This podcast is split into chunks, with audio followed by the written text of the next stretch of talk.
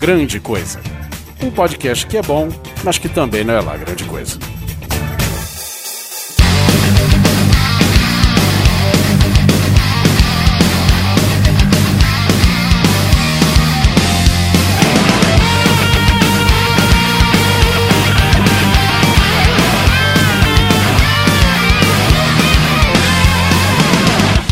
Aí, coisas e coisas, tudo bem com vocês? Nessa mesa cheia de vinil, CD, MP3 player, Spotify aberto, Apple Music, olha o cheiro de vinil novo aqui, ó, que toca. Eu sei que você conhece esse cheiro. Ó. Olha só. Ah, coisa linda. É, Quase cheio de carro novo, sabe? esse daí é a nossa rosa, né? A nossa orquídea.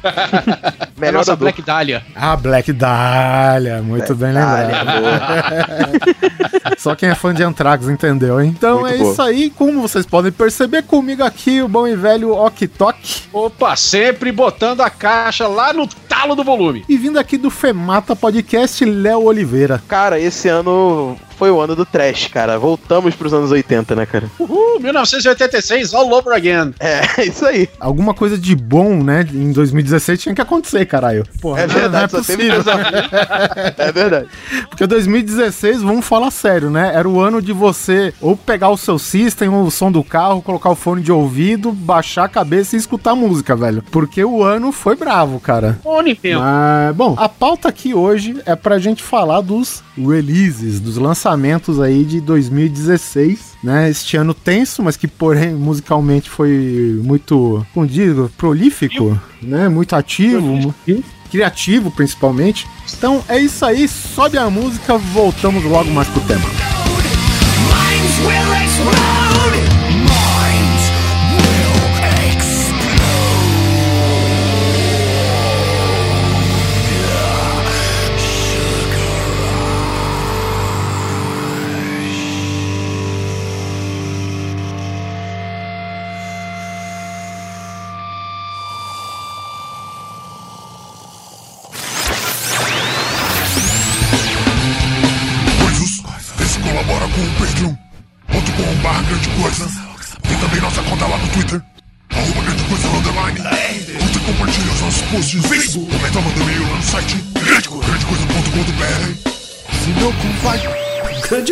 Essa programação. Eu vou é pôr no podcast.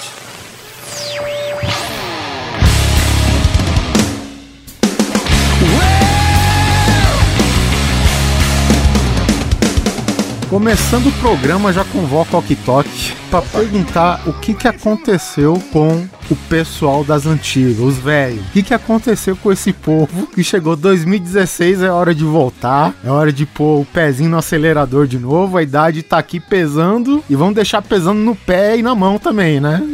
Vamos voltar a Idade- fazer música, né, cara? É, idade que se foda, rapaz. O negócio é, como dizem aí os mais velhos, né? A vida começa depois dos 40. Ou depois de 50, ou depois de 60. E a galera tá provando isso, cara. Nós tivemos álbuns fantásticos da galera mais velha. E tem uma galera nova que também não, não, não deixou a desejar, não, viu? Vamos, vamos falar sobre isso. Mas assim, 2016 foi um ano de excelentes lançamentos do, do rock and roll e adjacentes, viu? Tô muito feliz com 2016. Pelo menos no mundo da música, eu tô feliz pra Sim, caramba. o cenário musical tá sensacional. Não só do rock, né, cara? Não, não só do Outro rock, dia- outros estilos aí. É. Tá, tá, tá bom pra caramba. Jazz, MPB, tá, tá show de Até no bola. pop. Até no pop, cara. Sim, sim, cara, tem discos de pop que saíram esse ano que me deixaram. E olha que eu não sou uma- um, um ouvinte de, de, de, de- de música pop, mas tem alguns discos aqui que eu já vou deixar aqui sublinhado da Beyoncé, por exemplo, o Lemonade. Lemonade. Tá Fenomenal. babá. Tá incrível. Olha só, cara, o Tok literalmente chacoalhando a pauta.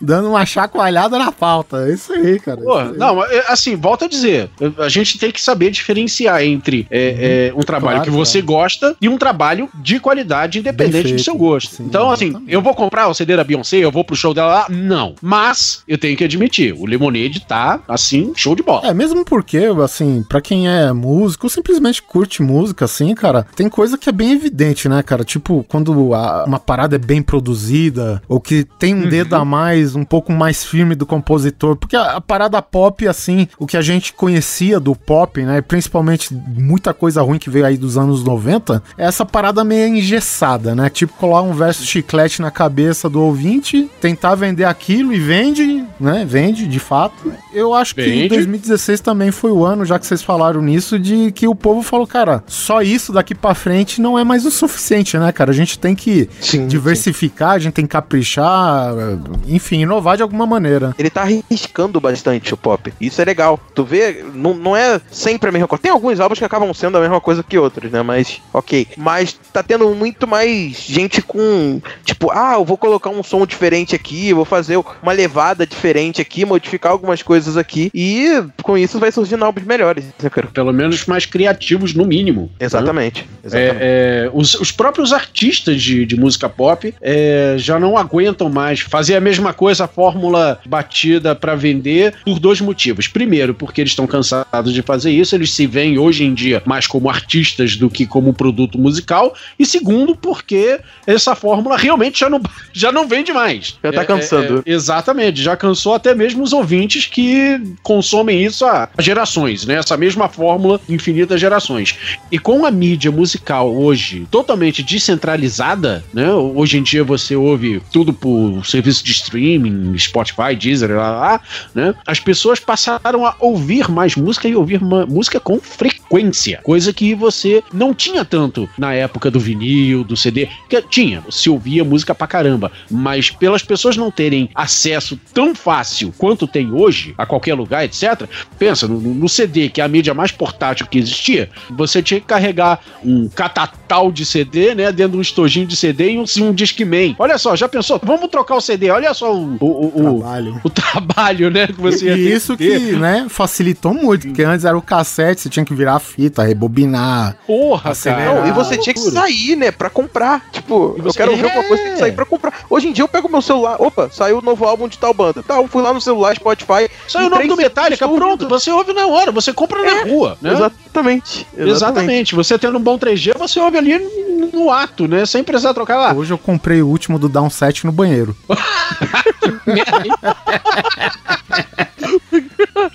No banheiro, muito bom. No banheiro, não tinha no Spotify, fui lá no iTunes, comprei o álbum de, uns- de dois anos atrás, enfim, mas eu nem sabia que existia. Então, quer dizer, hoje tá tudo muito mais acessível para se ouvir música. Logo, as pessoas ouvem mais, com mais frequência e começam a perceber essas fórmulas batidas da música pop que enjoa na terceira música, na quarta música. Então, sim, o povo, o, o público do pop pede mais. E o artista de pop pede mais também de si mesmo. Então, ou seja, a indústria que, que quer fazer isso só para ganhar dinheiro vai ter que repensar muito. Ou está repensando muito. Então, Ok Tok, pra gente começar é, na pauta, vamos falar de, de dois álbuns primeiros aqui, porque a gente fez um podcast exclusivamente pra essas bandas. Falamos das bandas, mas não falamos exclusivamente destes álbuns, não é verdade? Sim, falamos de Big Four, mas ainda não, não falamos exatamente do, dos lançamentos do Big Four esse ano. Exato. Menos Slayer, né? Infelizmente. É, o Slayer, é isso que a gente tava falando em off, que se combinasse, todo mundo conseguia explodir 2016, né? O Slayer e o Iron Maiden poderia ter lançado o álbum em 2016, né? velho? Cara, não faz isso, cara, já falei.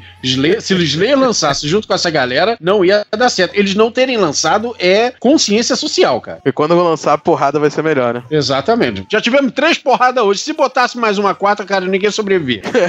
O pessoal anda nocauteado. Teve uma porrada no começo e uma porrada pra finalizar o ano, né? Foi bem equilibrado o negócio, assim. Foi lindo. É verdade. Pra gente falar logo no começo do ano, tem dois álbuns começando aqui pelo ordem alfabética Anthrax for All Kings.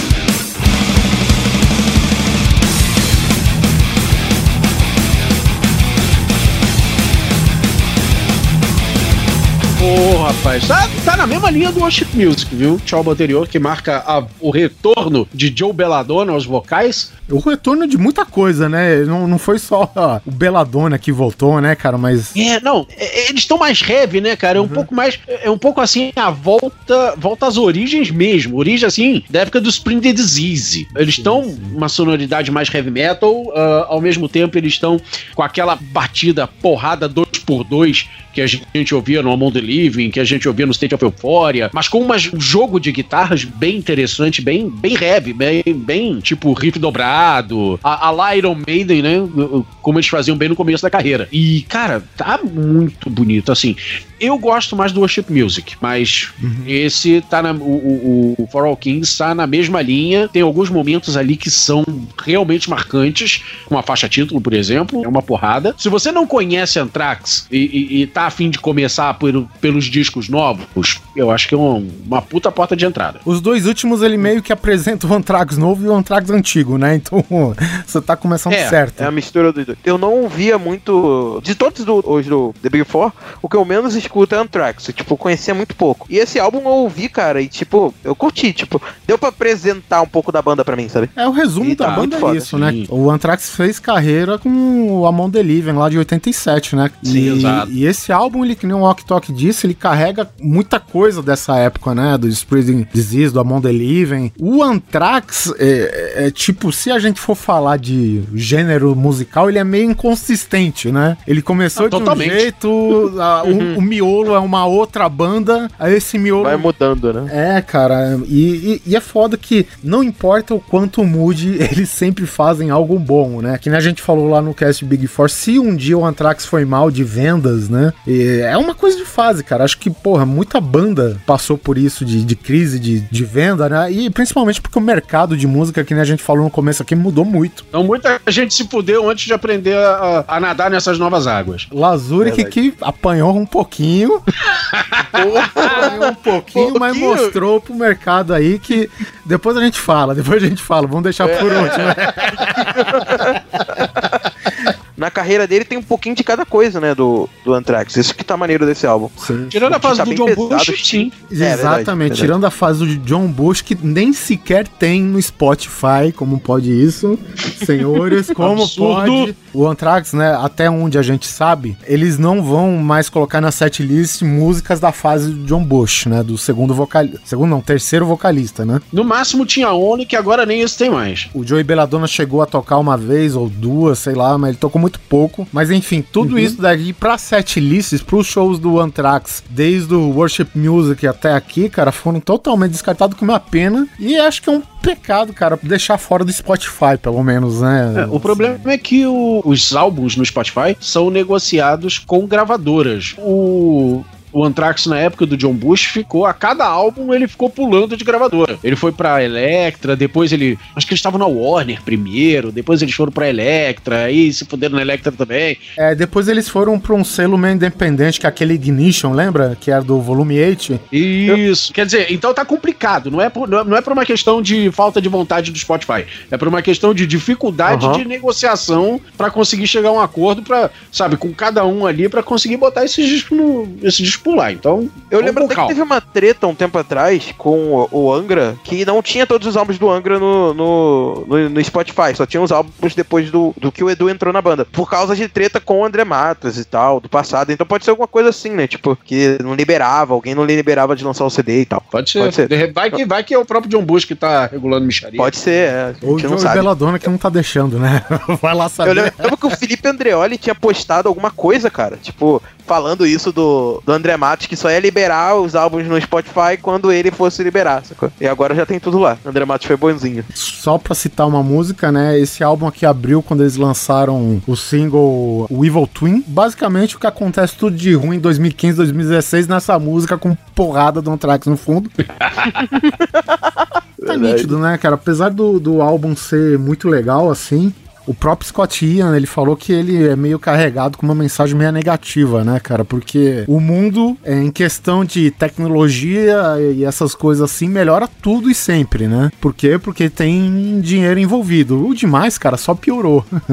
e basicamente esse, esse conceito, cara, ele transformou no, no For All Kings aqui, que é um álbum que carrega uma, um peso aí nas letras, né, cara? Então, é isso aí. Scott e uma música dele que eu curti muito é Suzy Rain. Essa música foi fantástica. Fantástico, cara. Quer dizer, se a gente for elogiar cada música aqui, né? Cada qual tem a. É, Cara, não tem programa hoje. é, não, só, só citando os pontos altos, assim, pra mim. Beleza, pra pular, outra banda que a gente falou lá no The Big Four, Megadeth também lançou logo no começo do ano, Dystopia.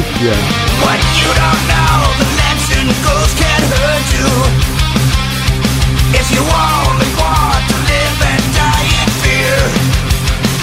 um dos melhores álbuns de 2016. Abriu bem, né? Abrimos bem então, né? Filme bem pra caralho. E É- com uma guitarra nova aí, né, cara? Um pedaço. Kiko Loureiro. O- E o mais interessante, né? Você sentindo a diferença com a participação do Kiko Loureiro, né, cara? Não é. Sim. Não é simplesmente, ah, vamos contratar um guitarrista bom porque ele tem que ser bom para tocar as músicas do Megadeth, então não sei o quê. Não trocou seis por meia dúzia, né, cara? Exatamente, cara. A gente sentiu diferença, né? E como já demorou cinco minutos, né? O, o baterista que veio lá do, do Lamb of God caiu Sim. fora, né? Mas é, é- eu, eu já tava pressentindo, né? Ele era- tinha muito compromisso com o Lamb of God e, e o Mustaine com certeza ia zarpar com ele e ver outra opção. Se eu não me engano, por enquanto eles estão com um dos roads dele lá, né? Então, não sei.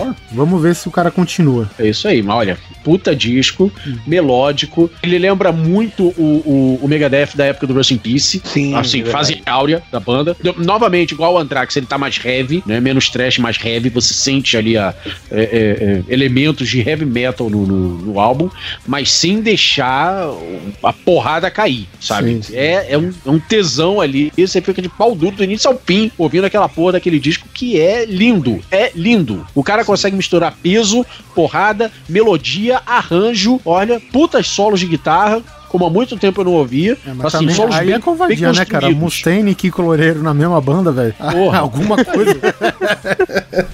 Alguma Cara, e o coisa pior é que você consegue sentir a identidade do Kiko ali, né, cara? Isso, é que é maneiro. Isso que foi muito Você sente a é identidade de cada um. É que a gente não. A gente tem a tendência de, de, de falar do Kiko é, é, nesse disco, mas, cara, você percebe a identidade de cada um ali. Ficou uma mistura muito boa. É verdade. Teve uma música que ele exclusivamente trabalhou mais, que foi aquela Conquer or Die, que é uma música instrumental. Ele que toca e é ele que compôs essa parte. E tem uns americanos, que obviamente, que né, a gente já falou, Mustaine, ele é meio, meio não, ele é republicano, né? Então, ele tem, assim, mas gente que gosta do Megadeth, mas não gosta muito das letras que refletem tudo isso, né? Então, Aham. o, o pessoal falou que todo o álbum do Megadeth de- devia ser que nem a Conquer or Die, sem letra, sem vocal. E aí seria o álbum perfeito, né? Mas aí é cada um, cada um, né, cara? Tem que lembrar, cara, que o álbum abre com quatro porradas, né? Três delas são singles de lançamento do álbum. Ela começa Aham. com The Threat is Real, que foi um. Não, acho que foi o segundo single, né? O primeiro foi o Fatal Illusion. O terceiro foi o Dystopian, cara, que carrega o título do álbum. Cara, que faixa irada. Me lembra muito a É Engage 18 Team. Gostei muito dessa música e depois vem outra porrada que não foi lançada com antecedência, que é a Death From Within, que tem um riff mortal, velho. E aí eu acho que o miolo do álbum ele perde um pouco. Olha, eu não acho não. Tá no mesmo nível ali, no talo do, do começo ao fim. A minha preferida desse álbum todo é a Lion State, que é a faixa mais pesada que tem aqui. e eh, talvez acho que por isso que ele não foi lançado como single pra não vender o álbum errado, digamos assim, né? Porque o álbum Sim. não é totalmente o que eles mostram, porque cara, Lion State é thrash metal, né? Sem tirar de dentro, velho. A música Trash metal do começo de alma. fim. Gostei muito, é, principalmente o Megadeth que tinha meio que decepcionado alguns dois álbuns antes, né? O 13 foi aquela coisa, foi bonzinho, né? Não- E depois veio o, o outro lá que é o Super Collider. Super Collider, cara, que aí meio que me matou, né? Aquela coisa de você compor muito mais visando a, aquela coisa de ser radio friendly, né? Que eles falam uma coisa mais voltada pra rádio mesmo, cara. E na hora que ele tomou essa receptividade negativa do público e dos demais, a primeira coisa que o Mustaine falou, é, antes inclusive do desse álbum nascer aqui, do Dystopia, ele falou: Cara, chega de música pra rádio. Eu falei: Graças a Deus, continue o trem, Isso aí. sabe? é isso aí. Como a Tok falou, um dos melhores do ano, cara. Um dos álbuns que é, tipo, referência na discografia deles, né, cara? Que eu acho que é Sim. mais importante, cara. Porque você ser uma banda, assim, que muito do que você é só tá no passado, né? Que é, o pessoal só lembra do passado. Então é foda, né? Você meio que você vive que nem museu. Então, é uma banda que tem álbum pra cacete, né, cara? tem álbum pra cacete, velho. A cada álbum do. Metallica, o Megadeth lança quatro, três, sabe? Tipo A criatividade do, do Mustaine é isso aí, velho. Fica a reflexão do que, que seria o Metallica com o Dave Mustaine. Quantos álbuns o Metallica teria hoje, né? Mais ou menos. É verdade. É o metade da discografia dele. Eu acho que a gente não precisaria esperar tanto, mas É a minha opinião, só isso, né? Tá certo. Foram Agora, quantos gente. anos sem álbum do Metallica mesmo? Foram Oito. oito, anos. Oito aninhos, É. cara. Oito anos sem Metallica. Sem Metallica, vírgula, né? É, Os sem caras Metallica novo. trabalharam, fizeram show pra caralho, etc. Só não lançaram nada novo. É, agora, gente, já que estamos falando do início do ano, a gente não pode deixar de falar de Black Star do David Bowie. Primeiro grande lançamento do ano.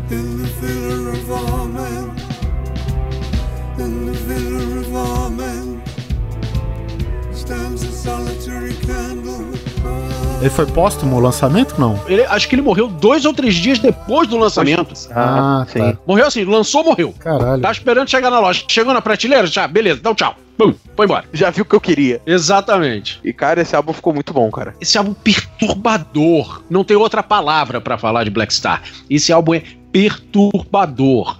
E assim, não vai passar pela goela de muita gente, porque esse álbum é difícil de digerir. Sim. Esse álbum é difícil de digerir. Esse álbum não é um álbum de Spotify. Não é álbum pra você botar no, no, no- no fone de ouvido e sair é, pra academia ou pedalar de bicicleta Não é ou aquele, na, ó, trabalhar. que, que tarde de sábado linda, vamos ouvir alguma coisa, né? Você tem que estar no Não, espírito. não, não, não é nem isso. É, é, é uma questão assim: as pessoas ouvem música hoje como se fosse segunda tela, sabe? Como Sim, se fosse sim. um ambiente, música ambiente. background. E o Black Star não é Não pra é, ser mano. música de ambiente. Definitivamente Tá. não. Você tem que digerir tudo aquilo que tá sendo passado por ele, né, cara? E- Ele já exatamente. começa com uma porrada de uma música de quase 10 minutos, né? De cara. E- É, é- e é uma música estranha. Todas as músicas Sim, desse álbum todas as músicas são Não, mas estranhas. pera aí, o David Bowie é estranho, faz sentido.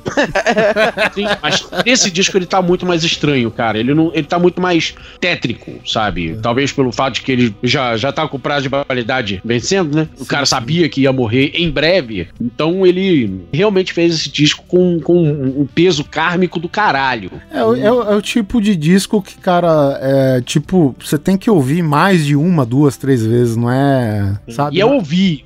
É, e eu ouvir, volto, a- é. volto a De- frisar se isso, cara. dedicar ouvir, somente a não isso, é- é. Exatamente, é parar na frente do aparelho de som e se concentrar e ouvir. E, e, cara, tu vai sair dali. Ficar como se que nem o cachorrinho da visto- Poligram, não é isso? Isso, que nem o cachorrinho da Poligram, exatamente. E você vai sair dessa experiência, sei lá, pesado. Você não vai sair da mesmo- do mesmo jeito que, que começou. Eu não Disco ouvi é- ele quando saiu, assim. Eu demorei um pouquinho pra, pra ouvir o álbum, ouvi mais no metade do ano, assim.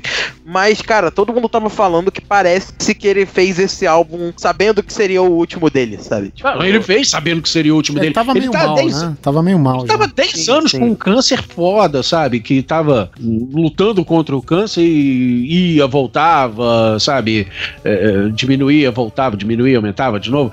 É, é, por isso que ele ficou uns 10 anos sem lançar álbum, ou sem fazer show, né? Ele só veio a lançar álbum de novo no The Next Day, que era de 2013, né? Que foi um puta lançamento, o, o, o, o álbum. Antes disso, cara, eles tinham lançado só o que? O Reality. Era o Reality de 2003. Então ele ficou de 2003 a 2013 sem fazer nada. Quando saiu o Next Day foi um evento. Logo depois ele fez o. Três anos depois ele fez o Black Star, sabendo que já, sabe, do tipo, agora fudeu, agora não tem mais volta. E você não acha que muito, muito dessa parada meio difícil de engolir não tem a ver dele se inspirar na própria situação, cara? Deve- provavelmente Claro sim, que sim. né? É claro que sim, mas não é só isso, né, cara? Porque David Bowie, sem estar à beira da morte, já é um negócio difícil. Pega qualquer É. disco do David Bowie, cara, nenhum disco do David Bowie passa ah, por pior. Assim, você pode pegar os, os piorzinhos da carreira dele. Ah, provavelmente lá dos anos 90, assim, começo dos anos 2000, lá. Cara, que são os menos conhecidos, os menos falados. Mesmo eles, cara, você não não é uma experiência que passa desapercebida. Ainda mais isso aqui. Aí fudeu. Eu, eu terminei de ouvir esse disco, eu saí com as costas pesadas, assim. Sim. Não tem meio termo com o David Bowie. Principalmente, então, agora quando ele vem falar da própria morte, quando ele vem se despedir de maneira tão kármica e enigmática, né, cara? Eu acho que a faixa que, a que mais se destaca, pelo menos pra mim, desse álbum, é a faixa 3 dele, que é a Lazarus. Lázaro, Essa- sim. Cara, essa música ficou fantástica, fantástica. Todo álbum foi fantástico, mas essa daí foi uma das que mais me impactou, assim, logo de cara. Esse clipe do Lazarus, ele é chocante. Pra quem conhece a carreira do Bowie, você vai ver várias referências à carreira, ao longo da carreira do Bowie, mostrando como ele se via decadente, assim, no, no, no- no final da vida, sabe? Ah, como ele se via, ah, ao mesmo tempo, apegado àquele passado e se, se, se despedindo dele, se despedindo do mundo, etc. Cara, é, um, é uma porrada. O David Bowie era um artista completo. Do áudio, do visual, puta que pariu. Sim, foi uma perda que a gente teve esse ano aí. Triste, mas bom que te- saiu encerrando tudo com chave de ouro, com um puta álbum, né, cara? Exatamente. Você perdeu um músico, compositor, ator. Sim, fazia de tudo, né? Artista do audiovisual, diretor e o caralho, olha, foda. E ainda tem enigmas escondidos dentro de Black Star que até hoje ninguém descobriu. Ouçam, isso é obrigatório, gente. Não ouça só esse álbum, né? Se você não conhece David Bowie, Só tipo eu, eu sou um cara que mal conhecia David Bowie. Com, com o lançamento desse álbum e tal, todo mundo tava falando, e eu não quis ser chato de, pô, só porque o cara morreu eu vou ouvir o trabalho dele. Aí eu falei, não, vou dar um tempo, dar um tempinho, respirar um pouco, aí depois quando geral esquecer, né? Todo o pessoal já ia parar aquele frescor, vou parar e ouvir. Foi isso que eu fiz, cara. E o trabalho do cara é incrível. De quebra, já que a gente citou David Bowie, que citou não, né? Falou muito bem do álbum aqui. É, vou deixar novamente os links aqui do Máquina do Tempo duplo, né? Do David Bowie, não foi isso, Ok Sim, é verdade. 327 horas de David Bowie na tua lata pra você ouvir. Cara, toda a carreira da banda. Toma aí. Então, se você não conhece David Bowie, ouça alguns álbuns aí. Black Star, de repente você pode salvar um pouquinho mais pra depois, né? Ouça o- os mais indicados aí. Escute o Máquina do Tempo aqui, né? Duplo de, de David Bowie, cara. E, cara, aí parte pro Black Star. Aí tu tá preparado Isso. pra jornada. É, aproveita que a gente fez esse máquina na época que saiu o anterior, que é o The Next Day. E então a gente falou de toda a carreira do Bowie até o The Next Day. Praticamente tudo, né? Praticamente, Praticamente tudo. Só tudo. faltou esse álbum que, infelizmente, não vai ter turnê por motivos óbvios, né? Então é. O próprio Next Day também não teve. Já tá, só foi Já na- tava lançado o recluso. álbum só, né? Já tava recluso. é. Exatamente. Cara, vamos falar de dois álbuns que foram, assim, grandes, que também saíram em janeiro. Primeiro de tudo, o primeiro que eu queria falar rapidamente, porque eu não gostei muito dele, foi o novo do Dream Theater, o The Astonishing, É, que foi um evento. é. Foi um evento. Aquele dia, o lançamento desse álbum foi um evento. Os caras vieram até fazer turnê aqui no Brasil, fazendo Sim. praticamente um filme em formato de áudio.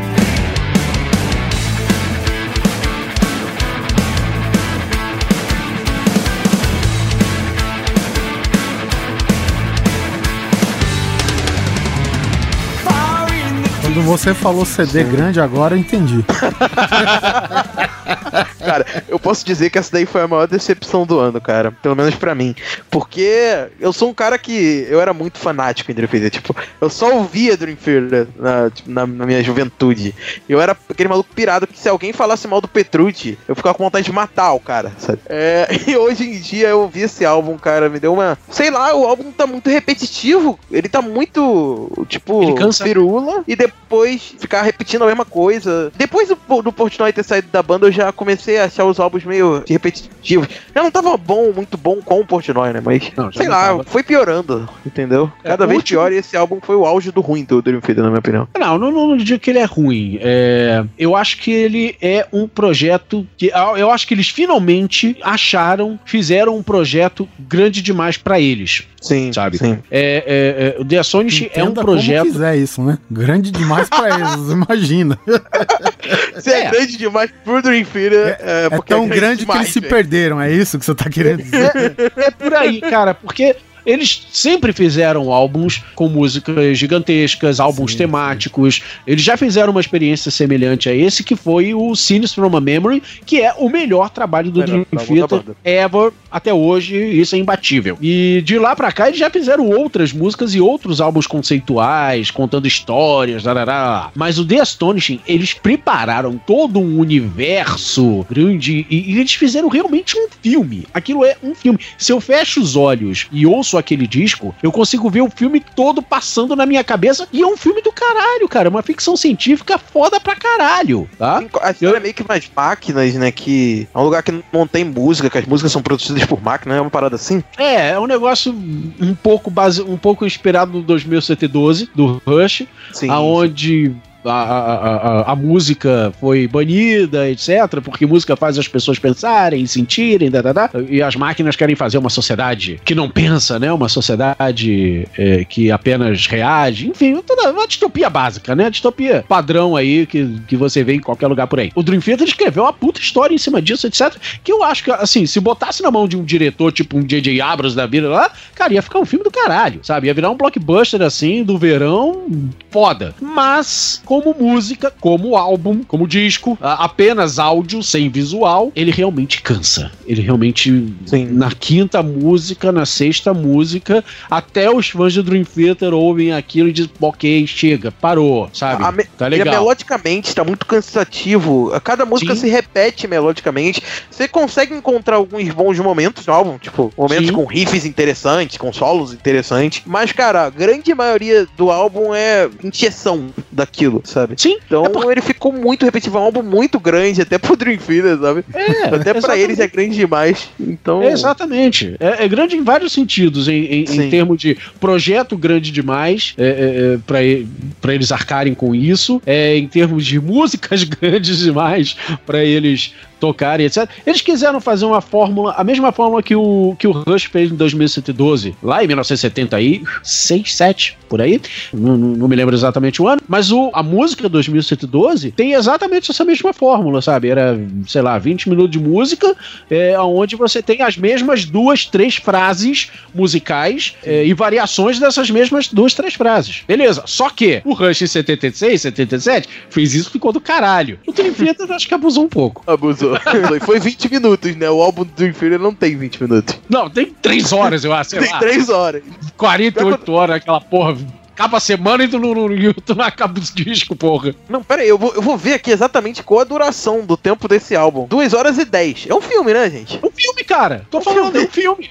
Com 34 faixas. E nem é um filme da Marvel, é, é um filme da Marvel estendido. A mídia física deve lançar em fascículo na banca, né? Não é possível, velho. Exatamente. Sim, verdade. Ah, cara. Cada música vem um bonequinho de, de, de chumbo do personagem. O Dream Theater de- definitivamente não é muito pro meu gosto, assim. é- é- tem músicas que eu gosto muito, mas, meu, eu basicamente eu parei de Dream Theater em, na- no Six Degrees, sabe? É, que é porrada, né? Que é pro meu gosto, né? Então, assim, O Trial of True também é um puta álbum também. Eu Sim. gosto do caralho, Trial of True. O último álbum do Dream Theater que eu gostei foi o Train of Eu também True. curti o Octavário, até pela música Octavário e tal, mas depois disso foi só decaindo. E outro álbum que é importantíssimo, agora ainda pro outro extremo da linha, cara, foi o excelente X No Absolutes do Prong, cara. caralho.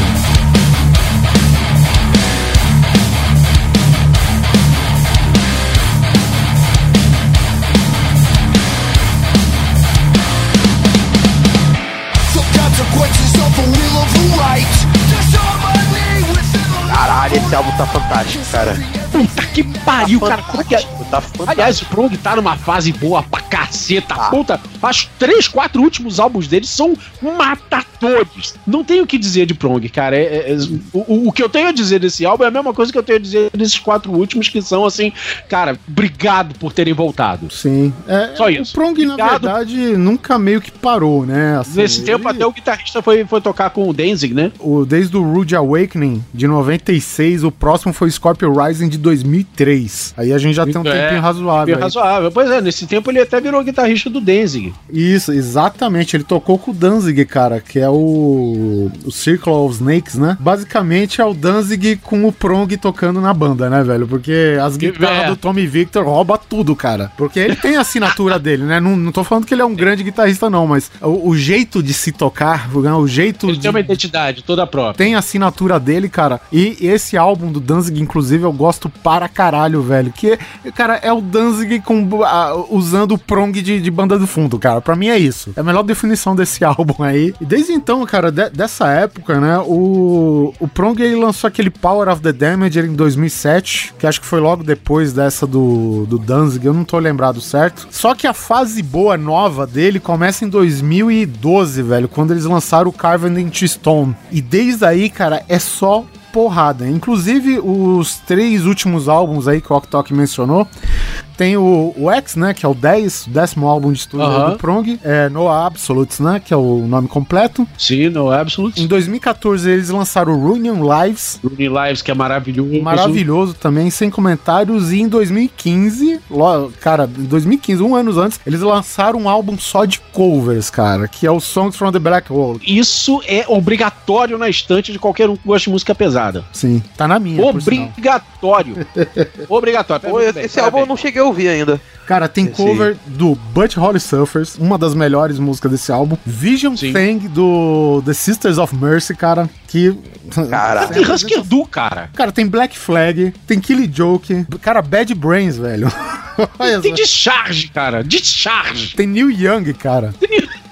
Nossa, cara. É banda, é, é álbum obrigatório, cara. É a banda trash de. Que nem a gente falando, 2016, cara, é o ano dos veião fazer a, a rapa, velho. Porque os novinhos É, tá dando rapaz. conta.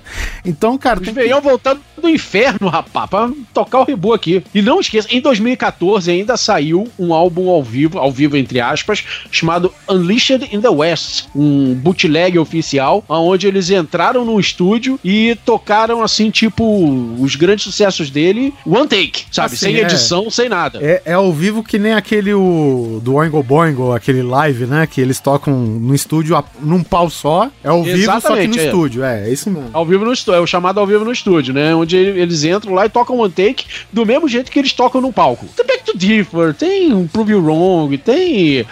Puta, Broken Place, Rude Awakening, ah, todo esse sucesso aí que conhece pronto sabe do que eu tô falando, já tô rezando missa pro padre.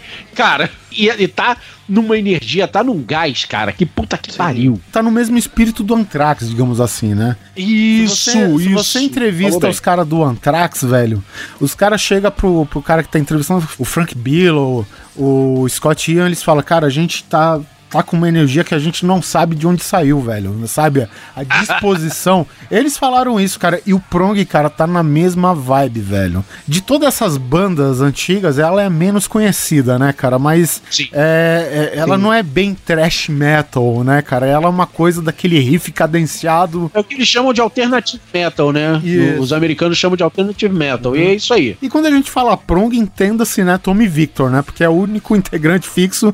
O Prong, é, se eu não me engano, é, acho que uma vez foi quarteto, mas na- em sua grande no geral maioria é um das trio. formações é sempre trio, né? É. Então. E acho que o baterista também tá com ele desde o começo. Só troca não, o baixista. Não, baterista não, cara. O baterista. Pra mim, o melhor baterista dele é aquele o Ted Parsons, né? Do Prove You Wrong. Do Prove You Wrong, né? É, aquele, aquele Então, não é era desde foda. começo, não, não? não, não. Ele caiu faz, fora Não. faz tempo, é. É, é, aquela- Aquela cozinha do Prong, diga-se de passagem, aquele É. álbum foi muito legal, cara. Tinha, o baixista era fenomenal, cara. Tem uma música, cara, que tem um baixo muito bacana. A Hell If I Could. Hell if I could. Hell If I Puta. Could, para todo mundo, né? Fica a bateria e o baixo, velho. Sabe? Tá certo É que é. Enfim, não, não é uma variedade de notas. Não é um. Primus, mas. Cara, mas que som foda, velho, sabe? Som foda, Muito bom, som cara. foda. Inclusive, eu recomendo, pra quem não ouviu o Prong aqui, Prove You Wrong, tem, tem essa levada, tem essa. Como que diz? É, ele tem um swing, né? Ele tem o seu swing, esse Swing, álbum. tem um swing, cara. tem. Cara, dois discos que eu sempre recomendo, assim, pra disco de entrada pro Prong é o Prove You Wrong e o Back to Differ. Back to Differ. Back to Differ é, Clássico. é quase que o primeiro do Prong pra valer, né, cara? É, Ele- exatamente. Eles têm é os que outros vale. que lançou pelo, por uns selos é, independentes, né? Que é o Force Fed e o outro que é o Primitive Origins. Mas esses dois, cara, vou te falar, é bem fraquinho mesmo. Eles começam firme no, no Back to Differ, que por sinal foi um dos primeiros CDs que eu comprei na vida. Nossa, que isso, cara. É, cara, eu tenho ele aqui, cara, bonitinho, como se tivesse da loja aqui. Olha aí. Tá até no plástico ainda. Eu vou ser sincero, eu não conhecia Prong, assim, há pouco tempo. Na realidade, eu conhecia só uma música ou outra e tal. Eu, eu fui apresentado, a, tipo, quando eu parei pra ouvir um álbum da banda, foi esse que a gente tá comentando, que saiu esse ano. E, tipo, achei do caralho. Eu já curti de música, sabe aquela banda que você sempre escuta em algum canto ou outro, mas você nunca para pra ouvir o álbum inteiro? Foi o que eu tinha com Prong. E esse álbum incentivou a ouvir o resto da carreira dele. Eu acredito que o Prong é até apresentado nesse. No, no- no tipo de som que você curte, sabe, o Léo, cara? Aquela coisa do baixo, né? Aquela coisa mais funkeada, digamos assim. Então, é. O, o Prong tem seu peso? Tem, mas ele também tem as doideiras deles, né? Então, Sim, o- sim, tipo, sim. o álbum não termina do jeito que começa. O Prong é, é outra dessas bandas que eles diferenciam bastante, cara, do começo pro fim da carreira, do começo de um álbum pro fim do álbum, do começo da música pro fim dela, cara. Então tem sempre essa, essa assinatura do Prong. Eles são ousados, né? É, ele, essa São. inconstância legal deles, né, cara? Então é. Sim, é bem bacana. Cara, super recomendado o X No Absolutes, que é, cara, é porrada na, na ideia. Eu nunca vi o Prong assim tão pesado há muito tempo atrás, velho, sabe?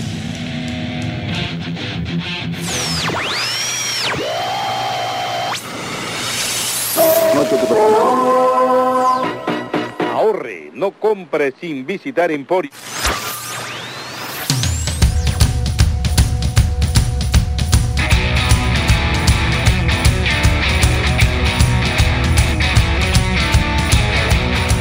Gente, em fevereiro, hein? O que, que vocês ouviram que saiu em fevereiro? Ah, eu tenho um álbum que eu não gostei. Ah. De fevereiro. Inclusive, eu tava ouvindo alguns álbuns anteriores, que é o The Cults. É. E o É, o and Seek, né? Ele foi muito, sei lá, convencional. Eu não sei se você tem que cumprir contrato, sabe? Alguma coisa dessa maneira. Porque, cara, eu- eu não Eu concordo, eu concordo. Muita criatividade, cara. O, o The Cult, velho. Pra você ter ideia, tem. é, dois álbuns dele, depois do Beyond Good and Evil, né? Eles ficaram um tempão sem lançar. Uhum. É, e eles lançaram o Born Into This e o Choice of a Weapon. Choice of a Weapon, cara, é um álbum que eu a- até gostei razoavelmente bem, cara. Mas o Hidden City é bem isso que eu falei, velho. Então, tipo, eu não consigo indicar nenhuma faixa do CD aqui, cara. The Cult pra mim é aquele tipo de banda assim que acho que o único disco que eu realmente gosto, que eu paro pra ouvir, assim, que eu acho do caralho, é o Electric. ah, que é, sei lá, anos 80, anos 87. 90, eu acho. 87. 87. 87. 87, isso. Né? É o único disco que eu, que eu realmente paro e digo, puta que pariu, que disco gostoso de se ouvir. É, o meu preferido é o Sonic Temple. O Sonic Temple também é bem bacana. É, agora, o resto, cara, assim, The Coach pra mim é, é aquele tipo de música que eu tava falando no começo do programa, pra usar de fundo musical. Não é o tipo de banda que eu paro pra prestar atenção, etc.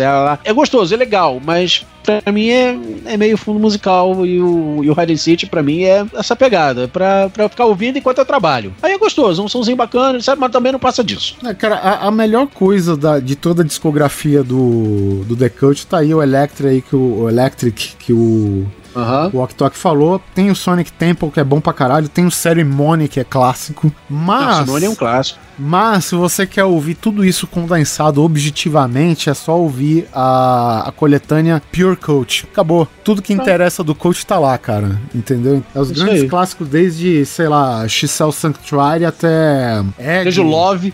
Tem Rain, The Witch, Spirit Walker, Lil A não ser que você seja um puta fã do The Coach, é o tipo de banda que não vale a pena ficar investindo. Existe, existe. Mas se, se você não faz parte dessa galera, é o tipo de banda que não acho que vale a pena investir numa discografia, em comprar a discografia, acompanhar, etc. Não acompanhe, né? Se já tá pagando Spotify mesmo, velho. É, pô, vai custa lá. nada, ouve aí, velho. Ver aí. Ver aí. Agora, uma banda que um, um- um álbum que eu curti, que também é mais do mesmo, né? Também não trouxe nada de diferente, mas que, como sempre, eu curti pra caralho, que saiu em fevereiro, foi o novo do Wolf Mother, o Victorious, ou como as pessoas gostam de chamar, o Wannabe Black Sabbath, né?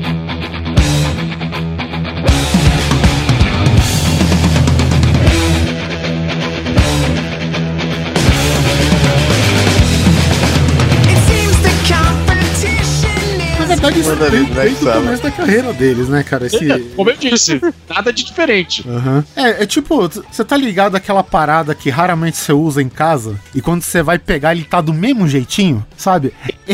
Esse é o Wolf Mother, velho. Isso é o Wolf Mother. Porque eu ouvi aquele. é, é, acho que é o álbum. É homônimo, né? O Wolf Mother, o título do álbum é o Wolf Mother também, né? Que, Quero é. que acho que tem um desenho do Frank Frazetta, um negócio assim. Cara, eu escutei aquele álbum, beleza. Cara, passou um tempo, eu esqueci de. Sabe, tem coisas que você esquece realmente. Você esquece que aquela banda existiu um dia. Aí de repente aparece o anúncio: ó, o Wolf Mother lançou Victorious, né? Falei, porra, caralho, vamos ouvir, né? Faz tempo que eu não ouço Wolf Mother.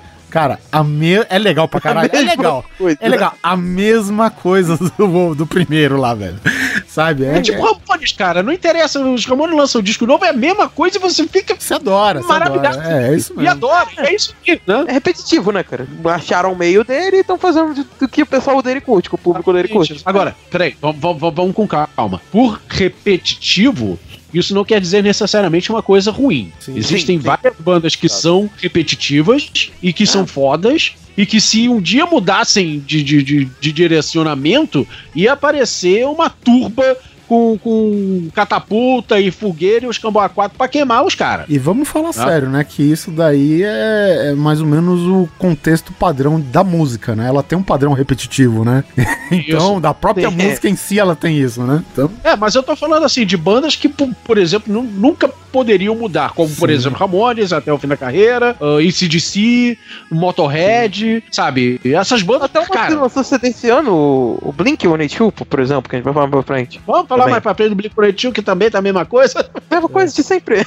Quem curte vai curtir, né? se mudar, vai me dizer que os fãs não vão pra, pra, pra porta da casa dos caras espancar eles. É verdade, cara. É o que vai acontecer. Então, é, é- é esse o caminho. E o Wolf Mother tá na mesma vibe, cara. Se o Wolf Mother um dia mudar, porra, ninguém vai dizer vai entrar no Facebook dos caras e dizer qual é, filha da puta? Por que vocês mudaram, sabe? Por que vocês estão É. bons agora, porra? Porque vocês estão bons. Ah, cara, o, mas o Wolf Mother é isso. Feijão com arroz bem temperado, né? Bem feito. É uma delícia. Isso daqui você escuta do jeito que você quiser, de background, ou se concentra na música, né, cara? Mas é. O, o som dos caras é muito legal, cara. Tem essa pegada do Black Sabbath, né? Que é a receita inteira de, toda, de todo o trabalho deles, né? Obviamente Exato. que tem o, o diferencial deles, né? Tem a assinatura deles, óbvio. Mas é Sim. isso aí, cara. Em fevereiro teve também o. Não, não é bem um álbum, né? Acho que é um EP. São cinco músicas, eu acho que é. Que é a do Voivode, né? O Voivode lançou um, um EPzinho Nossa, aí. o Voivode ainda existe? Existe, cara, existe. Enfim, eles lançaram aqui, chama Post Society, né? Voivode, cara, pra quem não conhece, né, o, até o baixista do o ex-baixista do Metallica, o Jason Newsted, já fez parte do Voivode, né? O Voivode, que, diga-se de passagem, é considerado uma dessas bandas que começou muito podreira, muito pesada assim, cara, e acabou sendo considerado como uma de banda assim prog, né? Mais voltado pro lado pesado, é claro. E diga-se de passagem, cara, eles estão, com exceção do, do Pig, né, que morreu alguns anos atrás, eles estão praticamente, acho que com quase todos os membros originais, inclusive o vocalista da primeira fase. Caralho. Fica aí a nossa menção honrosa pro. Aí a menção honrosa. É, pro Voivode. Falando nesse daí que o, o Pig morreu, eu nem lembro do que que ele morreu, cara. É, não sei Ah. se é um- algum câncer, alguma coisa do tipo.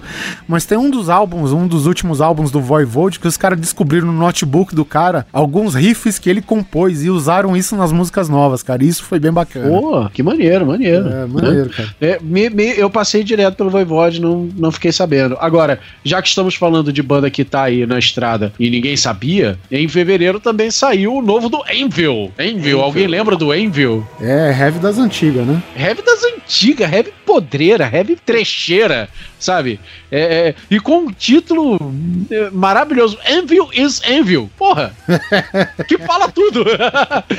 e cara, e é- Anvil é isso, cara. Anvil é Anvil é Anvil, como diz o nome do disco. Não tem resenha melhor do que se limitar a isso. Se você não conhece, corra atrás. Anvil is Anvil. É, e é isso aí. Não, não, tem, não vou me estender mais além. Cara, que o Switch Engage lançou um álbum em, março. Eu curto muito o trabalho do que o Switch. Eu vou ser sincero que depois que eu não curto muito esse novo vocalista deles, sabe? É, Eu, não prefiro gosto- ainda o. Não gosto de nada de novo do que o Switch Engage. Assim, dois últimos álbuns eu acho meio enjoativo. Eu não sei se é porque não muda. Também é, é- é a questão da repetição, entendeu? Então. É, é do eles- estilo, né, cara? É, então. né, da banda. Eles acharam a fórmula que, que é a assinatura da banda e eles falaram, é isso. Mas, tipo, é isso e ficar engessado nisso compromete né, a banda. Sim, esse, esse álbum ele tem momentos bons, assim, tem músicas muito boas, assim, no, no álbum, com riffs bastante. O, a- o grande maneiro do, do Kill Switch sempre foi isso, né, cara? Os riffs bizarros e maneiros que eles fazem na banda. Mas esse álbum eu curti. Curti, eu achei melhor até que o anterior. O anterior eu realmente não tinha curtido muito. Como é que é o nome do álbum? É Incarnate, né? É Incarnate. É, tem algumas músicas bem legais, mas aquele negócio, o álbum tá grande. Eu achei ele muito grande. Podia fazer um álbum menorzinho aí. E tem algumas músicas que simplesmente passam despercebido, sabe? Tipo, é mais do mesmo, é uma parada realmente enjoativa de, de se ouvir. Mas esse álbum tá bom porque, pelo menos, eu achei que tá melhor do que o anterior, né, cara? Eu acho que eles nunca vão fazer um álbum a nível do que era, tipo, no. No I Die Light Dies, tá ligado? Aquele álbum é Que, fantástico. que tava com o vocalista negão ainda, né? Que, Isso, isso mesmo, isso mesmo. aquele cara mandava muito. Verdade, esse novo vocalista tá. Ah, não sei, tô curtindo muito não. Teve algumas coisas boas, mas não é o, o que eu sei Engage do passado. O bom, né? De raiz. De de, de base. Cara, eu vi uma coisa só por curiosidade. Hum. No mesmo nível de eu esqueci que essa banda existia, vamos ver o que, que tá acontecendo. Que é o Soul Asylum. Né? Que fez talvez os maiores hits do começo dos anos 90. Nos anos 90. É, tá Runaway Train, não sei que outras músicas, velho. Mas basicamente, cara, anos 90, entenda-se que era a era do CD e do rádio, né? A gente não tinha MP3, internet não existia aqui no Brasil, coisa do tipo, cara. Então, cara, era rádio todo dia tocando. Tinha ma- mais algumas que eu não vou lembrar o nome, mas basicamente a Runaway Train, mais duas ou três músicas do, do, do Soul Asylum, que tem uma carreira até que longa, né, cara? Eles, eles vieram lá do, do- de meados de- dos anos 80 e, enfim, em Aham. 2016 eles estão lançando o, o álbum Change of Fortunate.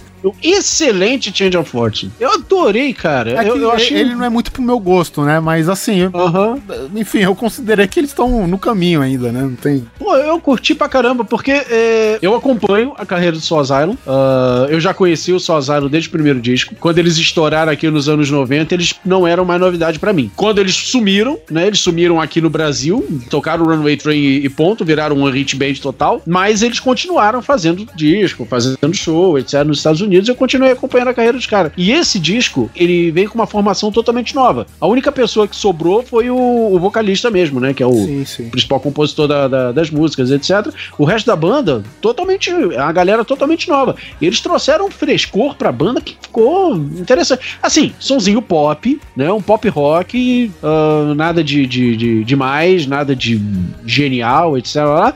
Mas esses músicos novos trouxeram uma, uma cara de novidade pra banda, né? Pra quem tá acostumado a acompanhar o, o som da banda, que me deixou muito satisfeito. É aquele sonzinho que, se eu botar no, botar no ouvido pra trabalhar ou pra, sei lá, andar de bicicleta, vai, vamos falar uma, uma atividade bem, bem bobinha. Botar no, no, no fone de ouvido e vai andar e vai pedalar, vai andar de bicicleta. Cara, você vai ficar feliz pra caramba. Curtir. Não é nada demais, vol- volto a dizer, não é nenhum disco fantástico, etc. Mas te deixa muito satisfeito. Dentre dos vários álbuns que o, o Soul Asylum tem, os que mais fizeram sucesso, né? É justamente o que tem a, a Runaway Train aí, que é o Grave Dancers Union, de 92, platinado três vezes. Ó, Não é à pois é. E outro que tem platina também, que é o Let Your Dim Light Shine, né? Que tem algumas outras é, clássicas. Se eu não me engano, acho que é a Misery, que é o, o hit desse álbum, cara. Então, cara, no- basicamente anos 90 é, é Pure Jam. e é essas duas músicas. Fora do grunge, é, é isso aí.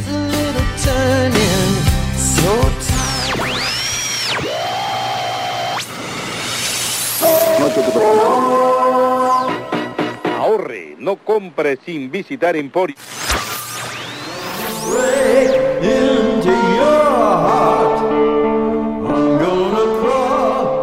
Agora, em março, cara, saiu também um disco extremamente comentado, extremamente é, é, falado e elogiado, neguinho babou ovo pra caralho, etc. Foi o novo do Iggy Pop, né? O Post Pop Depression, É, eu não ouvi. né? Que conta com a produção do Josh Homme, também tocando guitarra, também fazendo back vocal, enfim. Eu curti, curti pra caramba. Mais um disco que deu um- uma renovada, né, no som do artista, assim como o Change of Fortune deu uma renovada no som do Asylum, o Post Pop Depression deu uma renovada no som do hip hop. Eu só tenho um revés com esse disco que parece assim, músicas do Josh Homme, músicas do Queens of Stone Age cantaram pelo hip hop. O que, na verdade, não, não é nem ruim, é, é até previsível, porque afinal o Iggy Pop contratou o Josh Homme para produzir. E o Josh Homme, não importa para onde ele vá, ele coloca a cara dele, de, de, de Queens of Stone Age, a cara de Josh Homme, em todas as bandas que ele produz. Né? Vide, por exemplo, os dois últimos álbuns do Arctic Monkeys. O Arctic Monkeys virou outra banda depois que foi produzido por ele. Né? Virou quase um, um, um Queens Junior. né? E o Iggy Pop não foi diferente. Foi isso que o Iggy Pop comprou, né? O Iggy Pop contratou o Josh Homme pra produzir pensando nisso. Então, foi isso que ele comprou, foi isso que ele levou. O, o Iggy Pop, cara, eu não canso de falar. O Iggy Pop é o Anthony Kids dos anos 90 no futuro. Nossa, excelente. Mas o álbum tá bom? Tá bom, tá bom, Tá bom? tá bom. Ah. Aí aqui tá. A, a grande sorte do Josh Homme é que essa mesma coisa que ele sempre faz é bom pra caralho. É bom pra caralho. é verdade. Entendeu? Então, então quer dizer que a gente tem um Iggy Pop meio stoner agora, alguma coisa assim? Bem stoner, eu diria. Ah, Uma cara bem stoner, eu diria. dá uma diferenciada no som do cara. Tá certo que a gente já ouviu, né? Queens of Stone Age, né? A gente sabe como é. É, mas enfim, Iggy Pop com uma carinha um pouco nova, digamos assim, né? Pelo menos- Exatamente, com cara de anos 2000, né? É.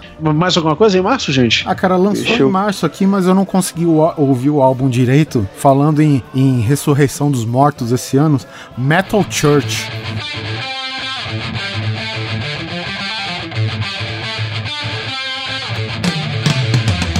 Nossa, Metal Church! Outra banda que eu vou perguntar, ainda existe essa porra? É, ainda existe, existe essa porra. Isso me pegou desprevenido, no entanto que eu não consegui, né? Quando a gente decidiu essa pauta, foi meio em cima. Na, na hora de ouvir, cara, então, tipo, eu preciso ouvir direito, que é o álbum Eleven, né? Aham. É, que eu imagino que seja a quantidade de álbuns, né? Porque se você chamar de Eleven o décimo segundo álbum, seria muito sacanagem. Mas, enfim. Metal Church, sim, o- outra banda, acho que é oitentista também, né? Lá, lá de trás também. Sim, sim. Eu conheci Metal Church nos anos 80. Se eles são de antes disso, já não sei. Metal Church, cara, tem uma fase que eu ouvia só em vinil ainda, pra você ter ideia. Não, não tinha nem CD, velho. É, Heavy metal classicão, né? Opa, é médio de estourar o zóio. De estourar o zóio. Então, só pra terminar o, o, o- o mês de março, tem alguns CDs aqui que eu só quero. Não vou nem comentar, eu só quero fazer uma menção honrosa rapidamente, que foram ao vivo do Judas Priest, o Battle Cry, né? Já que estamos falando de heavy metal, Judas Priest é sempre bom lembrar. Judas Priest é sinônimo de heavy metal, diga-se de passagem. né? Exatamente, Eu, né? que eu, eu arrisco dizer que Judas Priest. Que, cara, se, se houvesse Olimpíadas do metal, né? Rob Halford teria que estar carregando a, a bandeira. Ele carrega a tocha, ele acende a tocha. Porque, Rob cara, Ralph Halford é o cara que sobe com a tocha na mão pra acender a pira. numa moto com roupa de couro preta, cheia de espinho, prateado. E é óculos aí. escuros e o caralho é quatro cantando penquila. E outra menção honrosa rapidinho, o novo do Joe Bonamassa, puta guitarrista de blues, lançando um disco mais calcado no blues do que no o geral da carreira dele, chamado Blues of Desperation. Fantástico, corra atrás. Vale a pena. Joe Bonamassa, eu diria que ele é o cara que hoje carrega o estandarte que ainda está nas mãos do Eric Clapton, sabe? Se o Eric Clapton precisa passar o título dele de guitarrista de blues da atualidade pra alguém, depois que ele morrer, eu acho que o Joe Bonamassa vai ser o cara que vai carregar isso. Jogou na massa é monstro, cara. Acho que Vale a pena. Melhor do que o anterior, esqueci até o nome do anterior, que tem uma capa azul. De- definitivamente é melhor. Nem lembro o anterior, pô. É, exatamente. O outro foi. O anterior a esse foi realmente bem, bem esquecível pra mim. E esse aqui, cara, tá, tá uma delícia. Blusão, blusão assim, sabe? De, de bater no coração.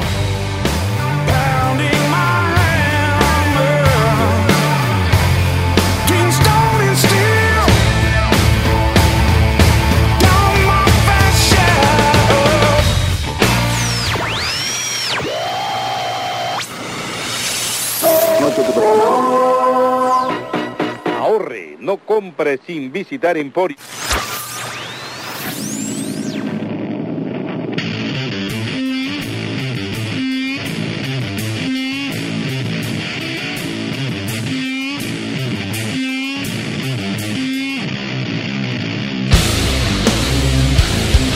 Ah, Talk.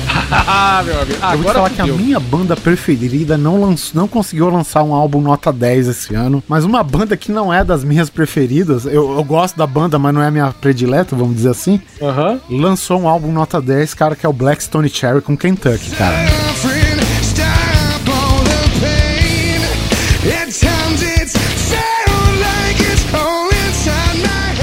Cara, o melhor álbum do ano. Ponto. Arrisco Cara, sim. E olha que estamos falando de um ano que tem Megadeth, Metallica e o caralho é quatro. Black Stone Cherry Kentucky é o melhor álbum do ano. Cara, pra, pra não ser injusto, depois eu vou colocar uma junto no mesmo pod, porque eu tenho um álbum que eu gostei pra caralho também. Mas vamos falar do Kentucky, cara. Os caras pegaram um pouco do metal, eles têm essa pegada do pop rock também, né? Mas é. Cara, é tudo muito calcado, assim, no sulfur, né? Alguma coisa assim.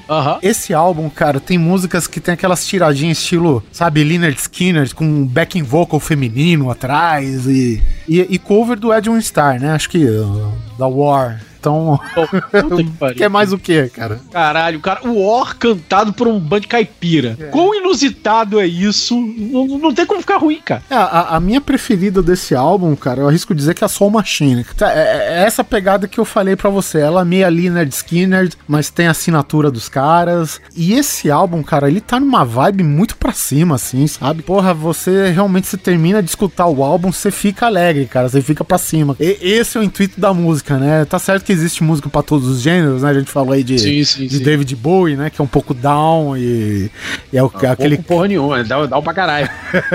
mas, enfim. Mas enfim, esse álbum ele é o oposto do Black Star. Do, do David. Bowie, cara. Ele é super pra cima. Caralho, não, esse disco eu diria que ele, Blackstone Cherry, chegou com o zóio vermelho, sabe, sangue no zóio esse ano pra, pra lançar o Kentucky. Lembrando que eles são de Kentucky eh, e eles voltaram pra cidade deles pra gravar esse disco, pra compor e gravar esse disco. Tem alguma coisa na água de Kentucky, cara, que puta que pariu. Deixou a galera assim. Sabe, trincado. Muito frango frito também, de repente, né? baldes e baldes de frango frito. Balde, balde de frango frio do coronel. E eu vou lembrar que eles, eles vieram daquele álbum, acho que é Magic Mountain, né, cara? Que eu, assim, tem algumas É faixas mais legais, mas foi bem mais ou menos mesmo, cara, comparado com o Bem mais anterior bem ainda, mais o ou outro menos, anterior ainda, né? O Between the Devil and the Deep Blue Sea, cara, que é, que é também fantástico, é muito bom. Até o Kentucky chegar, esse era o melhor da- do Black Sun Cherry. verdade, verdade. Mas, cara, o Kentucky ele traz umas bases assim. É ter uma melodia de Southern Rock, mas com uns timbres de guitarra assim, nível metálica. A isso, guitarra verdade. desse álbum tá Verdade. muito boa, cara. Eu acho que o Muito álbum tá bom, muito cara. bem produzido, né, cara? Também. É, é quase metálica com chapéu de cowboy esse disco. O, o Blackstone Cherry, cara, ele não tem álbum mal produzido, né? Vamos, convenhamos aqui, porque os álbuns dele, a produção dos, dos álbuns, que foi você impecável. escuta, cara, é Sim. impecável, cara. Agora, pode ser que nem o, o, o Magic Mountain, né? O penúltimo aí não tenha agradado, alguma coisa do tipo, cara. Mas eu ouso dizer que o Kentucky é o álbum perfeito dos caras, né? Tem, tem uma hora fala, porra, cara, só pancada, só música pra cima. Tá na hora da baladinha. E aí a baladinha vem, sabe, cara? Na hora certa, É na né? hora certa, né, Sim. cara? Então, porra. E a cara, baladinha muito não é baladinha de Bon Jovi, cara. Ainda é uma baladinha que tem uma pegada boa pra Não, caramba. não, totalmente sulista. A baladinha que tu curte não é aquela baladinha que, ai, que saco, vou pular essa faixa. Não, você não pula, você, você ouve. Assim, tem discos fantásticos que a gente, a gente já falou do Megadeth, a gente já falou do Anthrax, a gente vai falar do Metallica ainda nesse programa, é, é, que são discos excelentes, são discos foda pra caralho, cada um à sua maneira, mas que eles não trazem nada assim, de tão novo. Tem o seu quê de novidade em cada disco, etc. Mas você ouve aquele disco, ah, isso aqui ainda é Metallica, isso aqui ainda é Megadeth, isso aqui é Anthrax. Esse do, do Black Stone Cherry, eu digo que esse é o melhor do ano de 2016, por causa disso. Além dele ser bom pra caralho, além dele sabe, ter bem produzido, dele ser bem composto, eles trazem um frescor pra banda, sabe, que renova, assim, que não era tão fã do Black Stone Cherry, passou a ficar com esse disco. Tipo, você considera que é o melhor álbum até da banda mesmo até agora? Cara, é o, É o melhor álbum da cara. banda, disparado, É o e é do o ano. álbum do ano. É, O álbum do ano. Pô, excelente. Eu conheço muito pouco de Blackstone Cherry, conheci, conheci a fundo por esse álbum mesmo. Eu parei pra ouvir, porra, tá foda. Esse álbum tá fantástico. As guitarras desse álbum, cara. Como eu disse, é o. Metallica com chapéu de cowboy. porra, uns riffs pesados, né, pra- Rock? Porra, É, cara. as duas pra mim aqui, que eh, a Soul Machine e a Hangman. Pra mim, as duas preferidas. Hangman, Obviamente que a. War, a War, na versão deles, A War é linda, mas papo, né, né? não é deles, então eu vou quebrar esse galho aqui pra não falar que é, oh meu Deus, como os caras são é fodas, né? A música não é né, deles. Agora né? é um bônus aí nesse disco. E eles É. fecham muito bem com a The Rambler, né? Ah, sim, sim. Vem de, um- de uma baladinha antes, daqui eu te falei, né? A hora Sim, da Tipo baladinha. do Drink Alone é bacana também. Olha, curto tudo, cara. Esse disco pra mim, impecável do, do, do início ao fim. Não sei se vocês conhecem. Vocês já ouviram o Spiritual Brothers?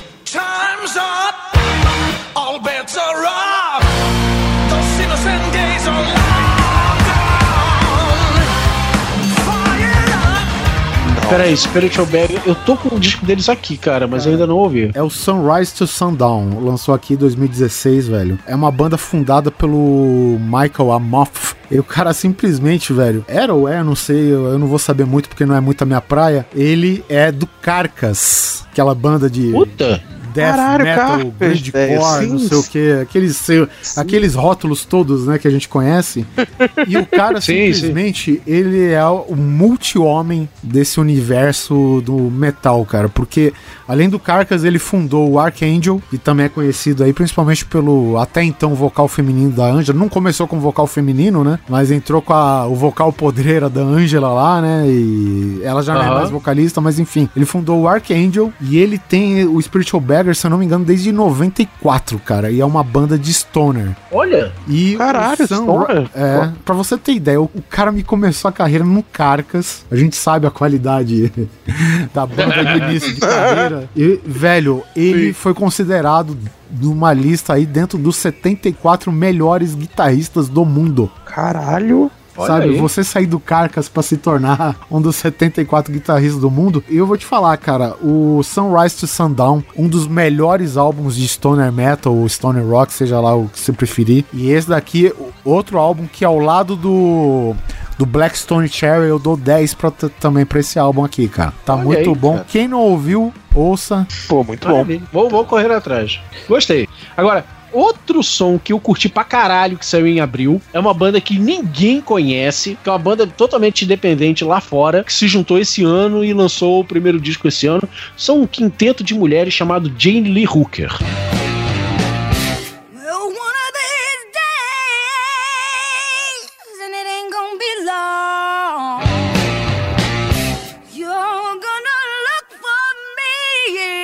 Galera, prestem atenção nesse som. Assim, hard rock assim do tipo cerveja e moto, quase Sons of Anarchy assim, bar cerveja e moto, Sim. feito por cinco mulheres que tocam e cantam pra caralho, olha. Assim, imperdível, assim. O disco é totalmente independente, é, lançado lá fora, as meninas são de Nova York, cada uma delas já era música de estúdio, é, já tocou com um monte de gente famosa, a, a- a cantora da banda, ela foi backing vocal de um monte de gente famosa, etc.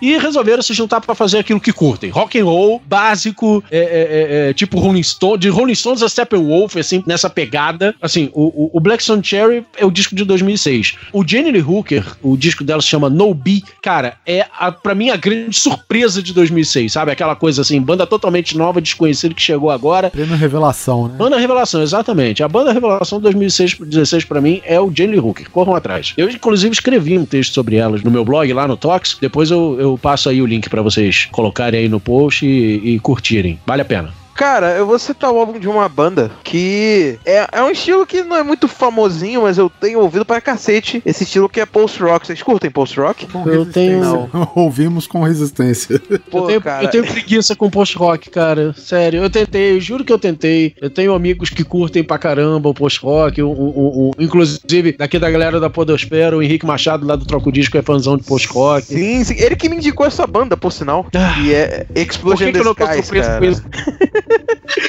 Ele que me indicou. Eu, eu pedi pra ele umas indicações, ele me indicou Maserati e Explosion in the Skies. E esse último do, do Explosion in the Skies foi lançado em, em abril, que é o The Wilderness. ou Eu não sei, meu, meu. The Wilderness. Eu não sei falar inglês, meu inglês é uma bosta. Não. E esse álbum tá fantástico, cara. Tá incrível. Tipo, eu, eu me amarro em viajar com post-rock, tá ligado? Eu curto deitar e ficar viajando ouvindo aquele som, experimental pra caralho. Porra, esse álbum tá fantástico. Fantástico mesmo. Indico que, que vocês escutem aí. No, pe- pra quem não conhece post-rock, eu indico esse álbum pra conhecer, porque tá bem na onda de post-rock diferentão mesmo. E Explosion in the Sky é uma das principais bandas do, do gênero e eu sou fanático no, no trabalho deles. Principalmente desse álbum que tá sensacional, sensacional. Maravilha. Tá anotada a dica. Eu, no momento, tô precisando de coisas mais agitadas pra me manter É. acordado.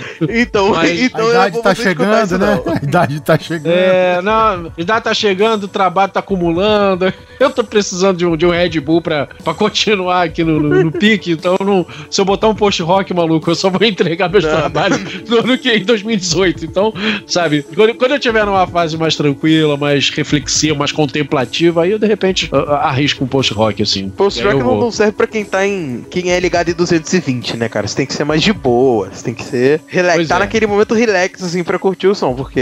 Né, Já tive não é uma fase um assim na vida. Eu já tive uma fase assim na vida. Hoje eu não tô, não tô podendo nem direito. Post-rock rock a gente É. pode definir como o jazz do rock, né? Mais ou menos, né? Um negócio meio. O, o jazz Não, mais psicodélico improvisado. dos né? anos 2000, Seria cara. um free, seria um free, não free, Free jazz, porque jazz, free jazz é, é. muito improviso. É, É, seria um pouquinho de free O jazz. free jazz barra psicodélico dos anos 2000. Exato, exatamente, exatamente. Hã? Eu me amarro em post-rock, cara. Indico. E Explode the Skies e Maserati estão ali empatados como as principais bandas do gênero. São as referências, com certeza. Maravilha. Bom, eu vou ter que falar de uma banda que já é conhecidinha aí na- no mercado, veio naquela leva de new metal. Aham. E hoje, pra mim, ela é meio que o Holy Glasses do hardcore. que é o Deftones, velho. Caraca, Deftones. É, o Deftones lançou o álbum Gore, né? Como sempre, é, o, o álbum tem uma revoada de flamingos e o álbum chama Gore, uma beleza. E o, basicamente o som do, do Deftones não muda, né, cara? É, a, a exemplo, né, da, do, do que o Léo falou agora, de ser mais viajante e tal.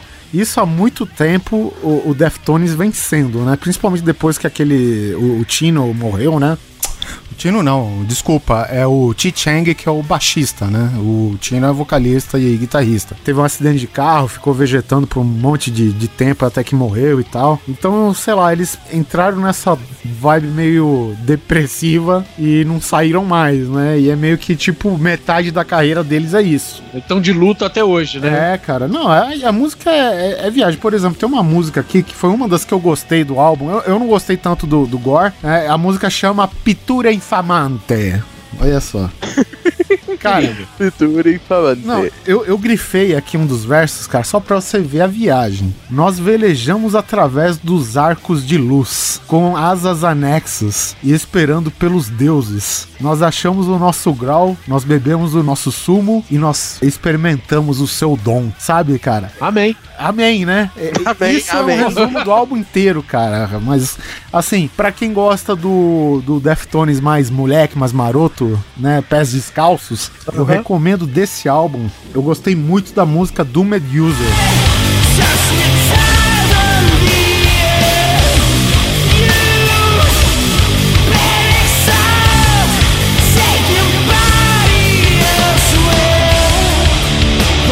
É basicamente o Deftones das antigas, cara. Mas, né? Uma música só num álbum de 11 Uma música só não salva álbum, né? É triste. Não, vou- não tô dizendo que o álbum é ruim, cara, mas você tem que estar no espírito de ouvir o álbum, entendeu? Então, tem, tem certos álbuns que você tem que entrar nessa linha, sabe? Não é tipo o Mastodon, por exemplo. Você não pega um sábado de tarde ensolarado, ah, vou ouvir Mastodon. Não. Você tem que estar no espírito, Torinho. velho. Você tem. é, o Torinho, o Torinho é o Torinho, né? É, você, tu tem que estar mais ou menos no espírito. Você tem que tá, entrar na sintonia. E praticamente isso daqui, né? O, o Deftones das antigas, eu, eu digo que ele morreu no White Pony, né? E depois, cara, virou isso que eu bem falei aqui, que é o Julia Glasses, né? É aquele vocal do. aquele vocal do, do voca, o, o vocalista, né? Sabe aquela coisa gemida, tal, viajante. É isso, cara. Eu nunca curti muito Deftones, assim. eu- é meio difícil de degustar o trabalho deles, assim, pra Sim, mim. na, na, na verdade, cara, eles se sobressaíram justamente pra nesse sentido, pra ser uma banda mais de som viagem, né? Sim, sim. Mas Deftones foi uma daquelas bandas que começou a fazer sucesso junto com a galera do, do New Metal, né? Sim, não, Eu lembro surgiu, que- surgiu desse meio, né? Só, que... só que daí foi indo pro outro canto. Assim, eles têm o seu diferencial nos primeiros álbuns também, mas aí Uhum. eles variaram pra essa coisa que eu, que eu disse agora, né? Mas é isso aí, Uhum. outro álbum de, desse mês aí de destaque. Tá certo. Tem três discos em abril que eu quero só fazer umas menções honrosas aqui. Não quero nem entrar no, no- no- nos comentários, etc. Mas que vale a pena, cara. Um deles é o disco solo do Zack Wild, o, Books of, o Book of Shadows 2, que saiu em abril também. E é lindo. Assim, esquece o Black Label Society. O Zack Wilde pegou o violão, é bem violão e voz, assim, uns outros instrumentos mais, mais contidos, fazendo mais canção do que do que rock porrada. E é um lado do Zack Wilde que vale muito a pena você conhecer. Ele fez um disco desse tipo, acho que em 2003, o Book of Shadows. Enfim, não lembro agora, mas é lá do meados dos anos 2000. E agora ele repete a experiência no Book of Shadows 2 e ficou lindo. Vale a Eu, pena. eu acho que ele até, tem até um próprio álbum no, no Black Label Society, que acho que eu não lembro se chama Hangover Music, alguma coisa assim, que é só, cara, música com pé no freio também, cara. Não tem nada a ver com o Black Label Society que a gente conhece, entendeu? Uhum. Mas o nome da, do álbum já diz, Hangover, né? Música de Hangover, ressaca. É, então, por isso tá aí o Exa- diferencial, né?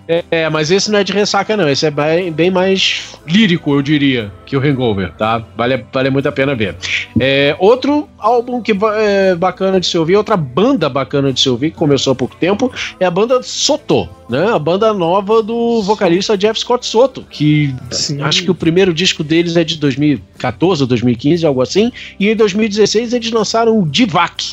Cara, sonsaço, revisão de boa qualidade e a banda é 70% de brasileiro. Sério? Sério, porque o Jeff Scott Soto, o cara praticamente mora aqui no Brasil, né? Vira e mexe, sei lá, É passa seis meses aqui no Brasil, tocando ali um manifesto em São Paulo, né? Então ele conheceu a galera aqui dos músicos brasileiros geral. E teve uma banda gaúcha, eu não me lembro agora qual é o nome dessa banda, que acabou, e o Jeff Scott Soto, ah, então vem tocar comigo, né? Ele catou os dois guitarristas e o baterista dessa banda e formou a banda, e um baixista americano que ele conheceu por lá dos outros lados. E aí tá, e aí ele montou essa banda chamada Soto. O segundo disco deles agora, de Vac, em 2016, saiu em abril também. Olha, os dois discos valem muito a pena. Curti pra caralho. Fica a recomendação, eu não ouvi também. Fica a recomendação. Mas o meu Octok ouviu.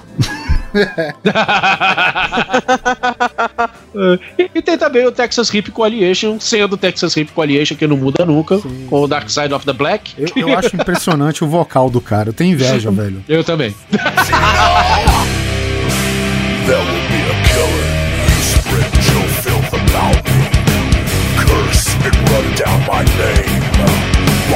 Porque, tipo assim, não é o vocal, né, de death metal, nada assim, né? Ele, eles são aquele, o sulfur metal, vamos dizer assim, né, cara? Exatamente. Eles tocam com bota, chapéu. Eles e o Hell Yeah estão aí pra tampar o buraco do Pantera. né? Exatamente, né? Hell yeah, que coitado, né? Assim, o Pantera é um projeto, cara, que projeto não, né? Foi uma banda que não tem volta aquilo lá, porque, tipo, a- até a banda de quando o Dimebag tava vivo, que é aquele... Inc, não é isso? Damage Inc, isso. Não é nem a mostra do que que era essa galera junta no Pantera, entendeu? Não, não era. e o Vincent, que é o, bas- o baterista do Pantera, tá aí no Hell Yeah, que lançou álbum também aqui no, no ano de 2016, que é o... Saiu, lançou em junho. Isso, que é o O Undeniable. The Undeniable, exatamente, cara. Que eu praticamente também não, não tô curtindo muito o Hell Yeah também não, cara. Sei lá, não achei nada novo. É igual o Texas Hip, cara. É o Hell Yeah sendo Hell Yeah, igualzinho. Mesma coisa dos primeiros discos, e o- é isso aí. É, mas o Texas Hip Coalition, cara, ele tem o vocalista, que, velho, que é o vocal das profundezas do inferno, velho, e... Não, a banda é boa também, cara, só que assim... É boa, a banda é boa. Não, não sai daquilo, né? Do jeito que E nem tá... precisa. É, nem precisa. É a assinatura dos caras, enfim. Isso aí. Mas é isso. I am destroyer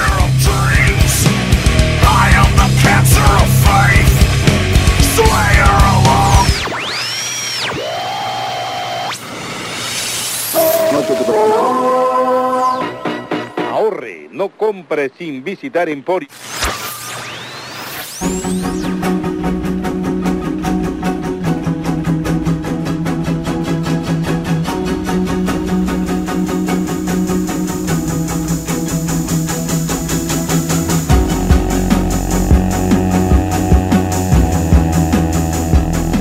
Maio, não podemos deixar de falar de Radiohead, do badaladíssimo A Moon Shaped Pool, que eu achei um saco. Puta que pariu. E olha que eu.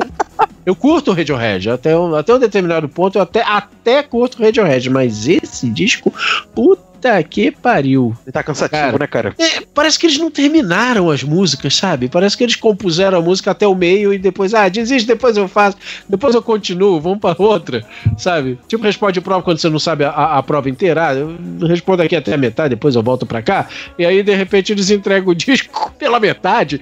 Não sei, ficou estranho, cara. É um disco chato, é um disco monótono, é um disco. ah, ah, ah, não, não curti, não. Também achei meio em esse álbum aí, cara. É, eu, eu escrevi, eu acho que eu escrevi uma resenha sobre eles lá no, no, no, no Tox também, na época que eu ainda tava com tempo pra escrever.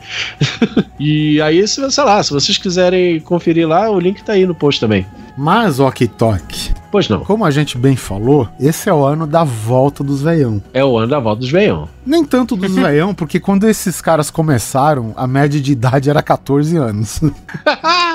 que é Death Angel. Death Angel. Death Angel, ele veio da, da mesma área lá de São Francisco, junto com Metallica, Testament, Exodus, é a mesma turminha.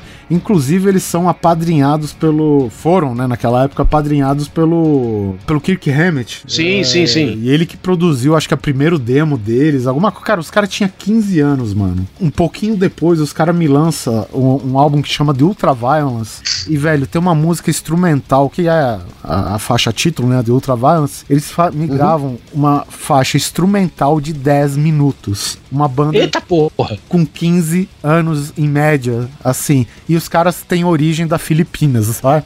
Só. só, só acrescentar isso, né, cara? Assim, são americanos, né? Mas são todos descendentes de filipinos e tal, né?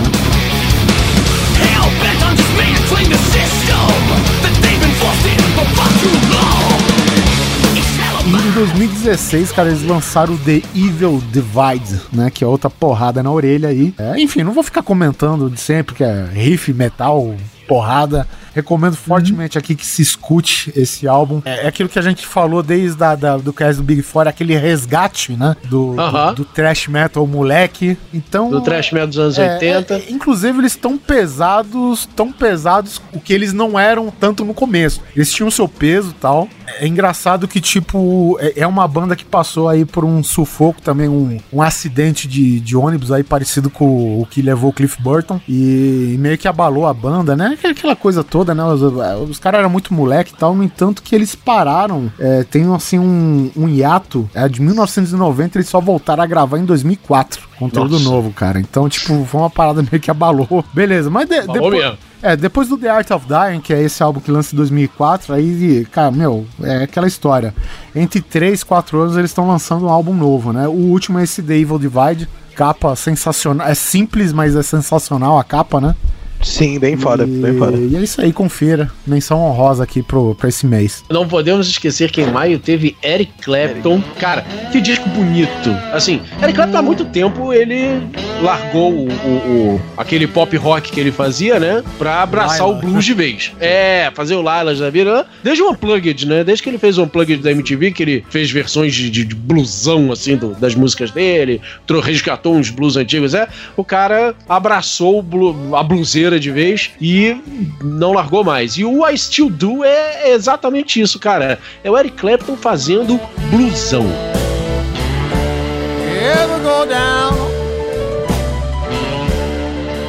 Mobile Casey line? Tá no nome do disco, né? Ó, que é Still Do. Eu ainda faço. É Still Do, exatamente. Eu ainda faço, cara. E é isso. Assim, há muito tempo que ele diz que parou de fazer turnê, né? Tá fazendo cada vez menos show. Inclusive tá com um problema na- na- nas mãos, né? Já daqui a pouco vai se aposentar aí. Prevejo aí uma aposentadoria da guitarra definitiva.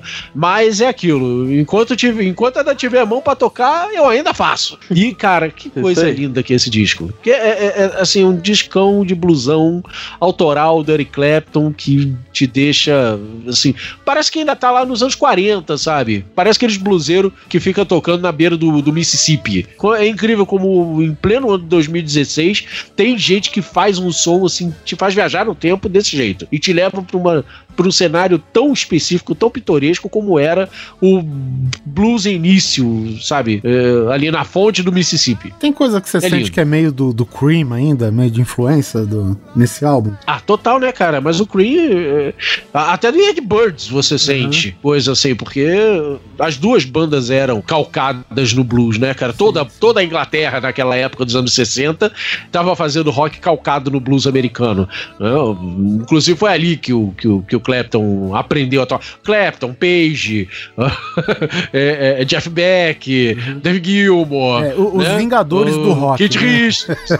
Exatamente. Kit Richards. Ah, cara, Lennon, McCartney, Harrison, todos eles aprenderam a tocar guitarras e baixos, etc. Ali, né, cara?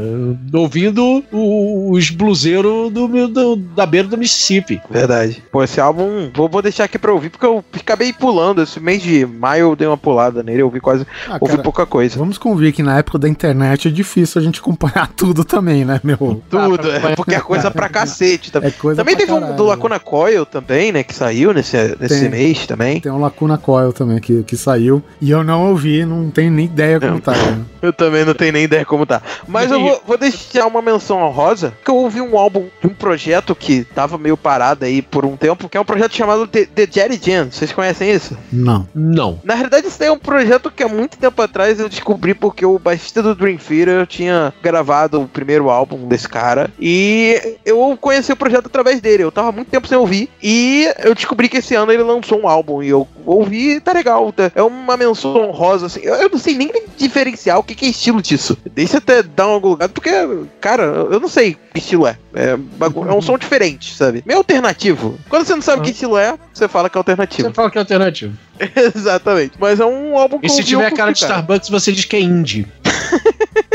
É o indie alternativo e tem um pouco de prog, até porque tem uns baixos maneiros e tal. O Miyank tocando baixo. Eu não sei se ele tocou baixo nesse último CD, mas nos, nos dois primeiros que eu ouvi, no, no primeiro e no segundo, ele tocou baixo também. Então, eu aconselho vocês a ouvirem, que eles estavam desde 2011 sem lançar um álbum. E curtir, tá um som diferentinho, maneiro. Ah, tá, tá a dica, eu vou, vou correr atrás. O nome do álbum é. É Profit. Uma última menção rosa aqui a maio, disco novo do Grand Magus, puta banda de stoner rock, pra mim, o melhor disco da carreira deles, foi o que saiu agora em 2016, chama-se Sword Songs.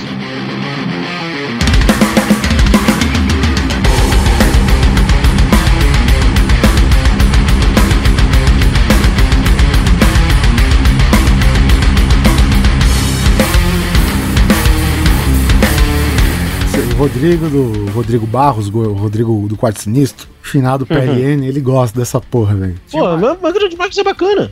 Mas o Rodrigo gosta para caralho, entendeu?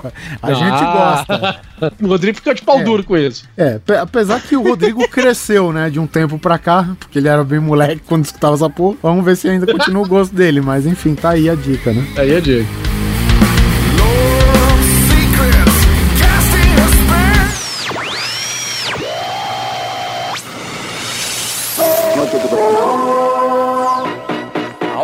No compre sin visitar Emporio.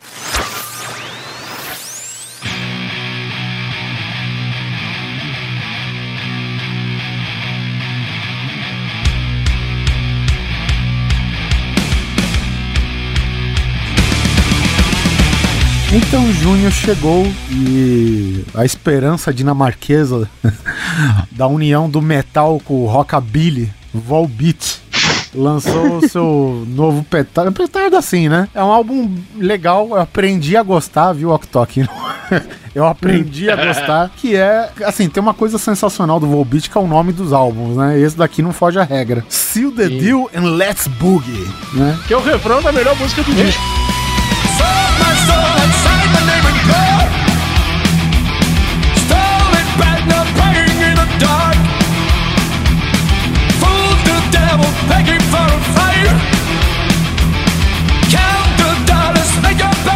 Eu, na verdade, assim, eu achei que, tá certo, esse daqui não é o melhor álbum do Volbeat, cara, mas ele carrega as melhores músicas do Volbeat nesse álbum, cara. Então, a faixa título, né, que é a Seal the Deal, que é uma pancada. Ah, diga-se passagem, né? A gente falou, acho que até no, no cast lá de Big Four, o ex-guitarrista do Anthrax veio pra cá, né? Sim, o Rob Cadiano, né? Desde o álbum passado que ele entrou, a banda tem solos, né? Coincidência, né? Esse álbum foi lançado com o, single The Devil's Bleeding Crow. Pra mim, cara, acho que talvez a melhor música da carreira deles, velho. E Ok Tok, pasmem. Esses dias foi obrigado a andar num carro onde a única opção era a rádio. Tava tocando a Forivet, cara, na rádio. É a faixa sucessinho deles, né? É a- Olha só. Pois é. Assim, o, o problema desse álbum, na minha opinião, é que, tipo, tem algumas músicas que anulariam outras, né? Eu, por exemplo, eu gosto pra caralho de Marie Laveau, que, ah, e digamos assim, é um álbum, a exemplo dos outros, ele é temático, né? Os outros têm aquela temática meio western, né? Essas coisas do tipo. É, sempre tem alguma historinha, tem músicas que contam uma história à parte e tal. Esse é o é o costume do Volbeat, cara. E esse álbum, cara, ele é dedicado pra falar das lendas do voodoo, cara, sabe? então, Oh. é bem bacana, assim, a temática do álbum. Cara, tá, tá explícito na capa, diga-se passagem, né, cara? Sim, sim, sim. Então sim. a Ma- Marie Laveau, ela é, cara, uma rainha do voodoo lá, considerada, né, rainha deles uh, lá de New Orleans, coisa do tipo, sabe? Década de 30, coisa assim, cara. Então, assim, é uma faixa bacana, cara, mas tem outras faixas que são iguais a elas, né? Então, tipo, eu excluiria uma delas, colocaria em outro álbum, em um outro release, alguma coisa do tipo. Então É, tem esse por aí. problema. Agora, que nem eu falei, tem a The Devil's Bleeding Crow, pode ver aí o clipe Que é do caralho. YouTube, que é do caralho, tem a faixa título, que é a Seal the Deal, que é a mais pesada do álbum, se eu não me engano. Que é foda. E fecha o álbum com a The Lowest Crossroad, também é... Que é muito boa também. que é boa pra caralho, né? Aqui conta a, a lenda do Barão Samedi. Ah, o Balanço Medir. É, então. Então todas essas, essas entidades e devotos aí do voodoo, cara, tá meio que espalhada nas faixas, cara. Pô, cara, tem uma música sensacional que é meio baladinha. É, ele conta a história da última vítima do Jack Stripador, cara, sabe? Nossa. É sempre Olha assim aí. que é a Mary Jane Kelly, sabe? Não, não é bem uma Sim, história, sim, mas é sim. uma música em homenagem a ela e tal, né? Então, a ti- essas tiradas do Volbeat, cara, é sempre nota 10, né? Mas é uma crítica geral a esse álbum que ele é meio chicletento, né? Meio grudento, assim. Ele, ele foi composto justamente pra pegar a galera, né? Com aqueles versos repetitivos que gruda na cabeça, você não consegue tirar. Sim. E muita gente também tá reclamando da, da pós-produção. Não que ela esteja ruim, mas o, o vocal do Michael Poulsen tá muito super produzido, sabe? É, que, que o, cara, o cara tem aquele vocal limpo, né? Aquele estilo limpo, que é, eu acho muito lindo esse estilo do, do vocal dele, né? Mas que no álbum Sim. fica nítido, né? A produção que tá em cima da voz dele, que já é boa, é ok, legal, né? E acompanha o Volbeat ao vivo, que os caras arregaçam, velho. Os caras são muito bons, velho. A minha reclamação desse disco é justamente essa. O, o Volbeat sempre foi uma banda que divide ah, o repertório dele entre músicas pesadas Sim. e músicas mais chicletonas. E esse disco ele tá realmente muito babalu pro meu gosto. tá, babalu de Tá? morango. Babalu de morango, né? Aquele, que, aquele, aquele doce que enjoa. É... Coisa que nos outros discos são mais. Esses dois lados são mais bem dosados. Aham. Né? Nesse disco eu acho que eles perderam a mão É, nesse o- sentido. os dois últimos, eu acho, viu, Ok? Porque É, os dois o últimos. Outro lá que é o Outlaw Gentleman e Shady Ladies, né? Aham. Cara, ele tem o mesmo problema. Ele tem faixas que são pesadíssimas, assim, sabe, cara? E tem outras faixas, cara, porra, Cape of Our Hero. Cara, que baladinha chata, mano, tá ligado? Então, eu ainda gosto mais do Seal the Deal. É, muito mais porque, que nem eu disse, nem todas as músicas são legais, mas esse álbum carrega as melhores músicas da, da carreira deles, né? Sim, então, sim, sim. é, ele tem esse bônus, vamos dizer assim, cara. E eu também recomendo, eu não sei se tem no Spotify e tal, tem uma versão que é disco duplo, que ele toca outra versão da For Evil, que é o com, com os versos em inglês, não na língua dinamarquesa, né? Ou seja, Sim. é mais compreensível, né? tem participação do Duncan Jones na música Black Rose e tem algumas outras participações aqui. Até ele chamou um coro do, do Harley Ó. pra cantar Goodbye Forever, cara, que é muito linda também, cara, mas, como eu disse, é outra música chiclete pra caceta, velho. Hoje que é uma gazete. É, cara, mas é, é legal, é legal, cara. Tem, tem seu lance criativo, tem os seus defeitos. Pra mim, se for é, dar nota de 1 a 10, eu dou um 7,5 pra esse álbum. Tá bom, tá bom, tá bonito. Eu daria um 6, mas. É que nem eu disse, eu aprendi a ouvir ó, aqui, né? Eu escutei é, tanto, é. cara. é Que, que, tipo, a The Devil's Bleeding Crow, cara, é música que, meu, eu canto. De cabo a rabo, a letra tá gravada. Você não sabe como que sai aquilo lá na sua língua. Né? Não, eu Porque sei o cara é eu eu dinamarquês te tem um sotaque do caralho, mas tu canta, velho. sabe? tu canta, Pois é é. boa. Então, pra mim, o, melhor desse disco foi o EP que saiu junto, o Seal the Deal EP. Sim. Que traz The Devil Bleeding Scroll, traz Seal the Deal e traz outras três músicas mais antigas que combinam pra caralho. Eu, eu ouço esse EP e deixo destilado. Mas enfim, outros lançamentos aí de junho. Teve um do Steve Vai que lançou, vocês ouviram? Puta, que merda aquilo. Cara. eu não sei, cara. Eu, eu dizer, é só diferente, cara. É diferente. Eu não sei, eu curti. Eu curti pela. Walk Talk, carrinho por trás é cartão, hein, Ok? Não, mas sério, você bota a primeira música do álbum e tu fala, que porra é essa? É, é- é simplesmente isso.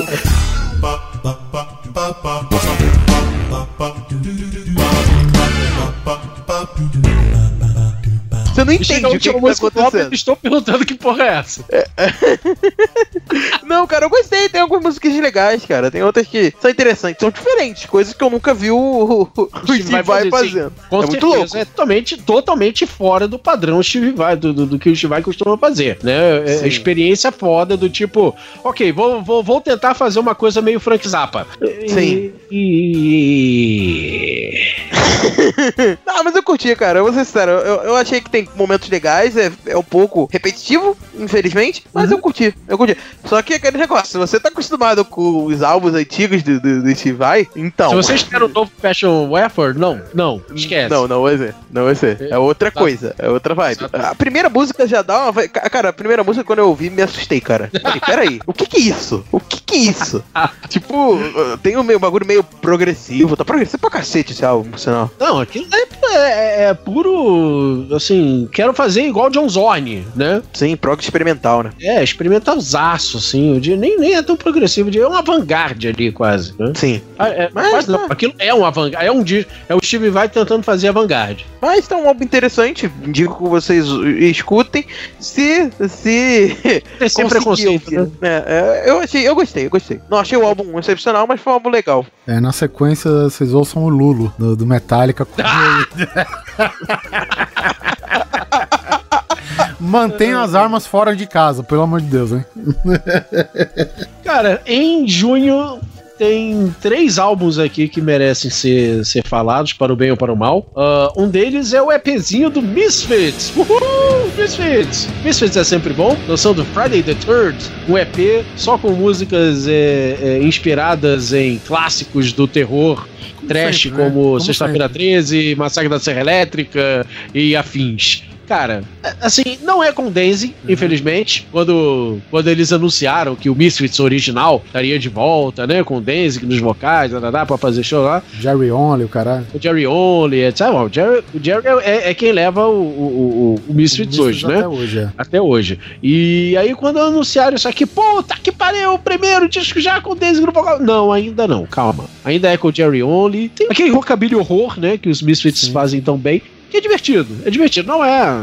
Tá longe de ser o melhor disco dos Misfits, mas é, é divertido. Vale a pena ouvir, é bacana, tá aí a, a dica, né? Outro disco badaladíssimo pra caramba que pra mim me deixou. Assim, eu tive que aprender, assim como você aprendeu a ouvir o Volbeat, eu tive que aprender a ouvir esse disco pra entender o que, que eles estavam falando, que é o novo do Red Hot Chili Peppers, que saiu agora em junho também, o, o The Getaway. That's right, you're right. We will do our thing tonight, alright.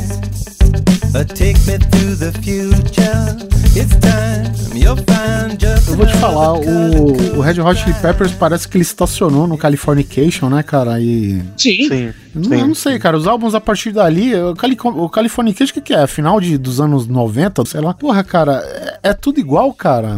É, o Ok Tok tinha uma expressão muito, muito legal. No, no podcast dele, que era a música pra correr pelado. Isso. E o Red Hot Chili Peppers, antes do Californication, ele tinha as músicas assim, né, cara? O- Até, o, até o, o Blood Sugar, ele era. É, então, Era música pra cara. correr pelado, né? Então, tipo, porra, Giveaway, Love Roller Coaster, sabe? É, Tinha as músicas do gênero que tinha uma assinatura. E essa assinatura, o Red Hot Chili Peppers, ele deixou de lado e se transformou nisso, que eles são desde o Californication, né? Californication. Então, sim, sim, lá. sim, sim. Assim, se você espera que um dia eles voltem a isso, esquece, cara. Esquece. Pois é. Aquele Red Hot morreu, eh, você é oficialmente uma viúva do Blood Sugar. Não, Isso. não acontece. Exato. Não Sugar adianta, não- Magic, é isso aí. Exatamente. Não adianta, eles não vão voltar a fazer, a compor aquele tipo de coisa. Cara, não a rola. segunda música desse álbum, acho que é Dark, né? Necessities é o nome da música. Aham. Ela é uma música com mais com um slapzinho maneiro no baixo. Você vê, pô, baixão, nível de Red Hot mesmo e tal. Só que, sei lá, cara, tá muito estranho. Ele- É tipo Então, baixo e piano com slap no baixo e. Não, Então, tá cara, esquisito. Tá, o, o- o lance desse disco é que o, nesse disco o Red Hot tá jogando na retranca. Eles puxaram o freio total, estão fazendo músicas assim, se- segura, puxa o freio de mão, sabe? Assim do tipo, eles querem, você sente que eles querem acelerar, mas estão puxando o freio de mão. Segura o funk, Exatamente. né? Segura o funk. Exatamente. Segura cara. o funk, exatamente. E, e vamos tentar fazer, até mesmo a- a- as músicas pós-Californication, que eles fazem, tem músicas até bastante agitadas, bastante é, é, animadas, etc. Esse disco não tem tanto, sabe? Eles estão meio ah, melancólicos, reflexivos, eles estão, sei lá, como se eles estivessem passando por um processo de amadurecimento. E estão mesmo, que a gente ainda não sabe para onde vai. Isso aqui é a, é, a- é a partida por essa estrada que a gente está começando. Então, é, é um disco difícil de se, de se entender, de se ouvir, etc. Mas depois que você consegue entender que eles estão passando, passando por uma, um processo, esse disco começa a ficar interessante. Não vou dizer que tá longe de ser o melhor, tá longe de ser expressivo. É aquele tipo, tipo de disco deles que vai ficar pegando poeira na, na prateleira. Você não vai. Você chegou a ouvir o anterior dele? Porque eu, eu não Sim. ouvi esse I'm With You. Eu não cheguei a ouvir. Que É. eu adoro o I'm With You. Todo mundo meteu malho nele, mas eu adoro o I'm With You. Ele tem um, um- tem um trabalho de harmonia do caralho. Assim, o guitarrista novo, né, que entrou no I'm With You, ele trouxe um- uma identidade de guitarra pra banda muito interessante. Bom, mas até aí eu sou suspeito porque eu acho o Frucente um merda, né? É, é, é, é. Sim, eu acho que um dos Justo, melhores justo. discos de guitarra do Red Hot pra mim é uma Hot Minis que teve o guitarrista lá, o David Navarro. Eu achei Sim. ele um puta guitarrista, achei um puta álbum em grande parte por causa do Navarro. E o You também, ele tá seguindo a mesma linha. O Getaway, ele é como se fosse um I'm With You com freio puxado. É difícil de entender, é um pouco complicado. Quando você entende, ele é legal, mas também não é aquele tipo de disco que você vai tirar da estante toda hora. Se você vai ouvir o Red Hot Chili Peppers, você vai pegar outros discos. Você vai pegar o Californication, você vai pegar um By The Way, você vai pegar um dos mais antigos, mas esse aqui vai ficar pegando poeira na estante. E uma menção honrosa que eu queria fazer aqui é um projeto muito louco chamado The Claypool Lennon Delirium, que lançou o seu primeiro disco The Monolith of Phobos, que é o encontro do Les Claypool do Primus com o Sean Lennon, fazendo músicas psicodélicas. Nossa, diria? cara. Eu não conheço Cara, isso, não. Que bizarro, hein? E ficou do caralho esse disco. Não esperava muita coisa, mesmo porque o Claypool não, não tá me agradando tanto nos últimos trabalhos dele. Ah, cara, que coisa bonita que ficou. Imagina aquela psicodelia do Yellow Submarine, do Sgt. Peppers, com aquele baixo psicodélico do Primus. Caraca, cara. Eu tô botando aqui pra ouvir, cara. Que loucura. Tô Vale a vou deixar até salvo aqui pra ouvir. Se os ouvintes não conhecem, o o Léo aí, ele é especialista em baixaria, né? É, especialista não, mas eu manjo um pouquinho, sabe? Então, pô, o Les Claypool, eu tava um bom tempo sem ouvir nada dele, sabe? Pois é. Então, porra, fiquei, fiquei- não sabia desse projeto, fiquei curioso. Vale a pena. Ó, cara, só pra encerrar esse mês, foi no Rock in Rio, tem o Magma do Gojira. É, eu, particularmente, não é um estilo muito que me agrade, né, cara? É, a, a- a exemplo do que o Oktok falou do Red Hot Chili Peppers, né, que tem um- uma trava. Aham. Gojira, cara, é técnico, é alternativo, aquela coisa. Então, na hora que você acha que a música vai engrenar pra alguma coisa, e aí não, entendeu? Volta pra trás. É tipo o trânsito na marginal. Abre aquele espacinho, você acelera, mas você não passa, entendeu? Então é, é, é mais ou menos isso, né? Então tá aí, o Magma. Muita gente gosta do, do Gojira, principalmente desse álbum. Cara, não posso estar sendo injusto pra caralho aqui, mas não sei o Ok se, se você chegou a ouvir. Não, não cheguei a ouvir porque Gojira também não é o tipo de banda que eu, que eu Eu ouço. também não curto muito, o não. Gojira tá quase entrando no, no clima Deftones pra mim, sabe? Nesse negócio. Então tá, tá no Deftones Alert pra mim. E também um álbum que eu não ouvi, mas eu gostaria de citar que foi lançado, que é do Garbage, né, cara? O Strange Little Birds. Aí eu ouvi e não curti. Um eletrônico quase dance, sabe? Sim. É, mas e- eles já estavam descambando pra isso há algum tempo, né? Sim, desde o disco anterior eles já estavam nisso e nesse eles só afundaram mais nesse estilo.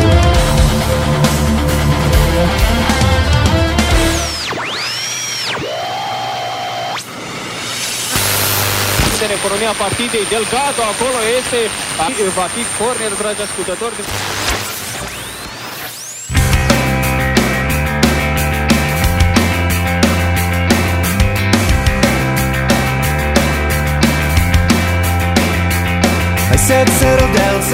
Em junho teve o álbum de, do Blink-182, né? O álbum California deles. E é aquele negócio, Blink-182. Mais do mesmo, não tem muito o que dizer. O que você Os caras ficaram Blink-182? parados anos e quando volta, volta a mesma coisa. Volta a mesma coisa. Tipo, tá legal. Se você curte Blink-182, tu deve curtir isso, sabe? Eu não sou tão fã de Blink, sabe? Eu, eu- até do, do estilo e tal, meio punk rock, assim, alternativo. Eu curto mais, se for escolher entre Blink-182 e Offspring. Pô, Offspring é muito mais foda. Quando a gente fala punk rock, a gente entenda-se, né? Punk estilo, sei lá, Green Day. É, é, É, o exato. famoso punk de bubblegum, né, boutique. que chamam. É. É. É, se for escolher, então, eu até prefiro Green Day do que Blink-182, prefiro Offspring pô, do que Blink-182 também. Então, dá um álbum mais do mesmo. É, em, em julho também, cara, tem uma banda, é outra da, daquela leva de new metal que perdurou até hoje. Se não me engano, ela começou em 97, não sei se vocês conhecem, que é o Non Point.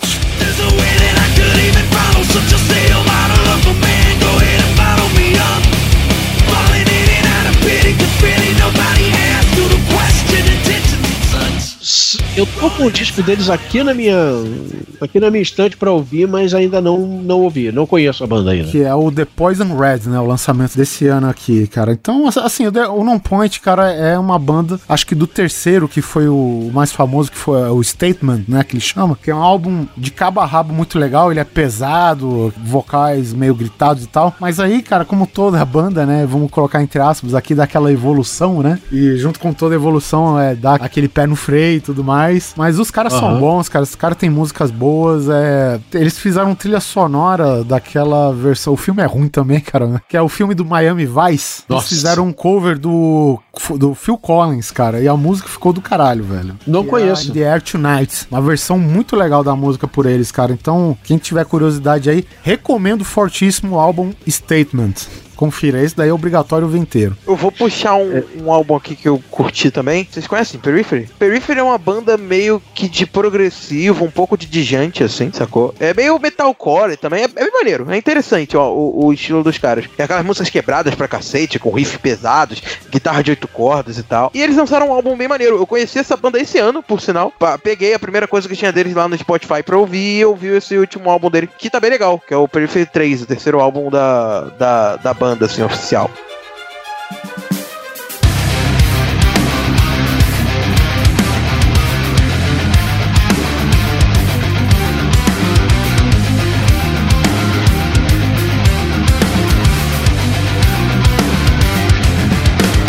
Conhecem de gente que é aquele prog cheio de solos impossíveis, quebrado pra cacete, tá ligado? Tipo meio Process the de- Hero. Meio na onda de, é, exato, meio na onda de Process the Hero e tal, mas com vocal variando entre o limpo e o gutural meio que metalcore, sacou? Sim. Então, é, melhor, é legal o som dos caras, indico que vocês escutem. Periphery é uma, outra, uma boa banda de prog que surgiu aí no- nos últimos anos, prog metal, né, no caso. Quando você fala Maravilha. que mais ou menos muda o, o- o- Não sei se foi isso que você deu a entender, mas tipo, mudar o- muitas vezes o ritmo na mesma música. Né? Sim, sim, é aqueles riffs pesados pra cacete, sabe, de guitarra, e que fica quebrado toda hora, Sim, sim. o tempo fora do tempo, sabe? Riffs Show, show off de absurdos. guitarra, gente. Show off de guitarra. É aquele tempo, em vez de fazer 4x4, o cara faz 22 por 36 avos, raiz quadrada de 3. Sim, cara.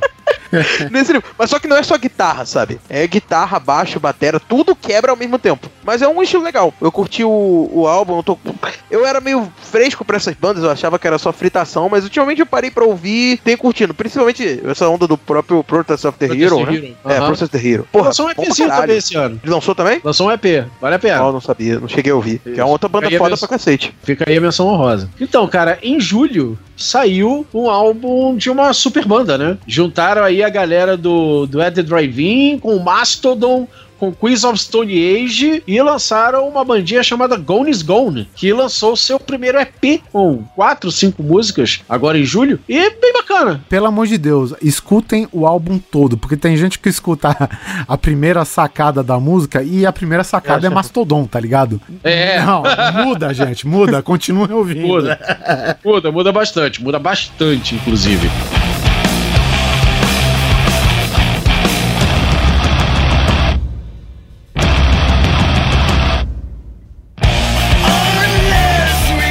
É, assim, é bem mais leve que Mastodon, não, não espere que vocês ouçam o Mastodon. Mais simples também, né? Não é, Não não é- bem não é mais aquela simples. complexidade toda do Mastodon também, né? Exatamente, exatamente.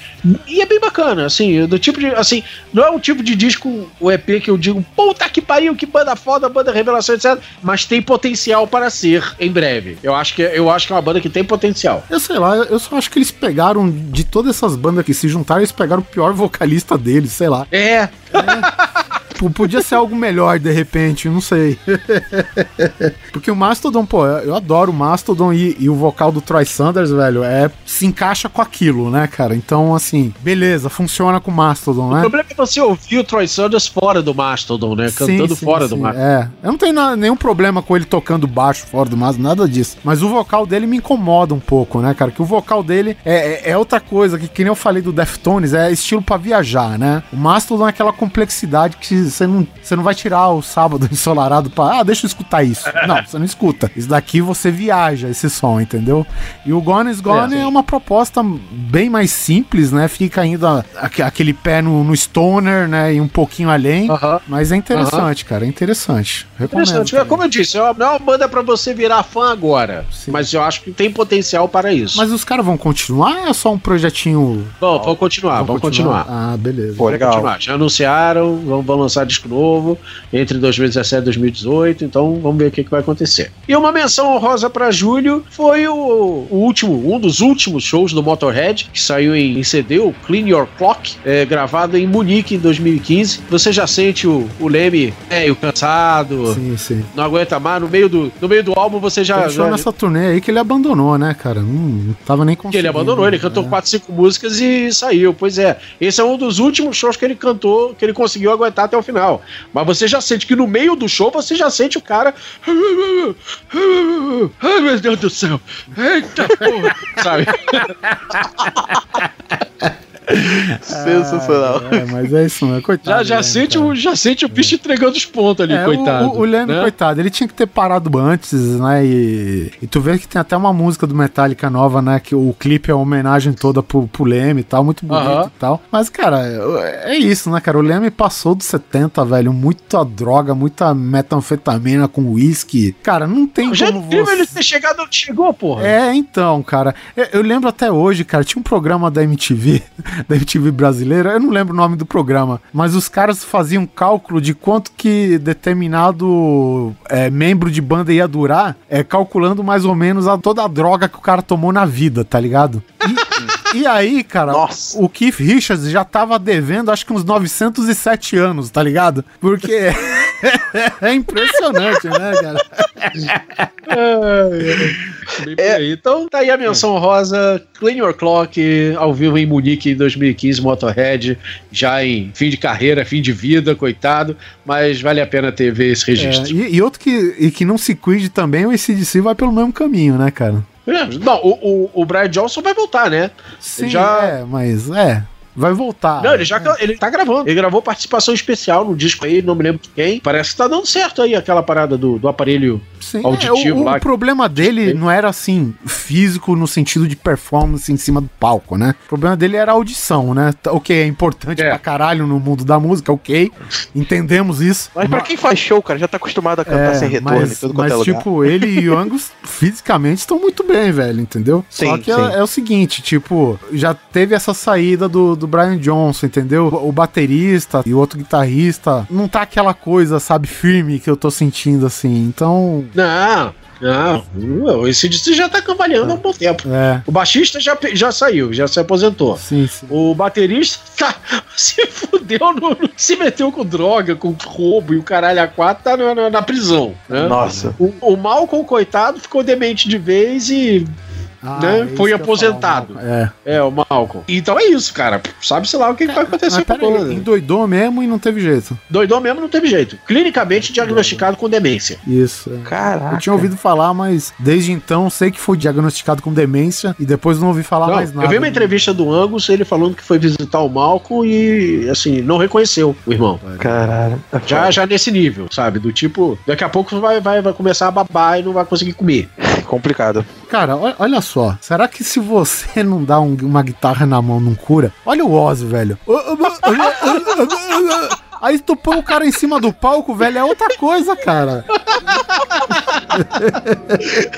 Como curar doença? Só botar a guitarra na mão, né? Não, mas sério podia mesmo. ser assim com o Jeff Becker, né, cara?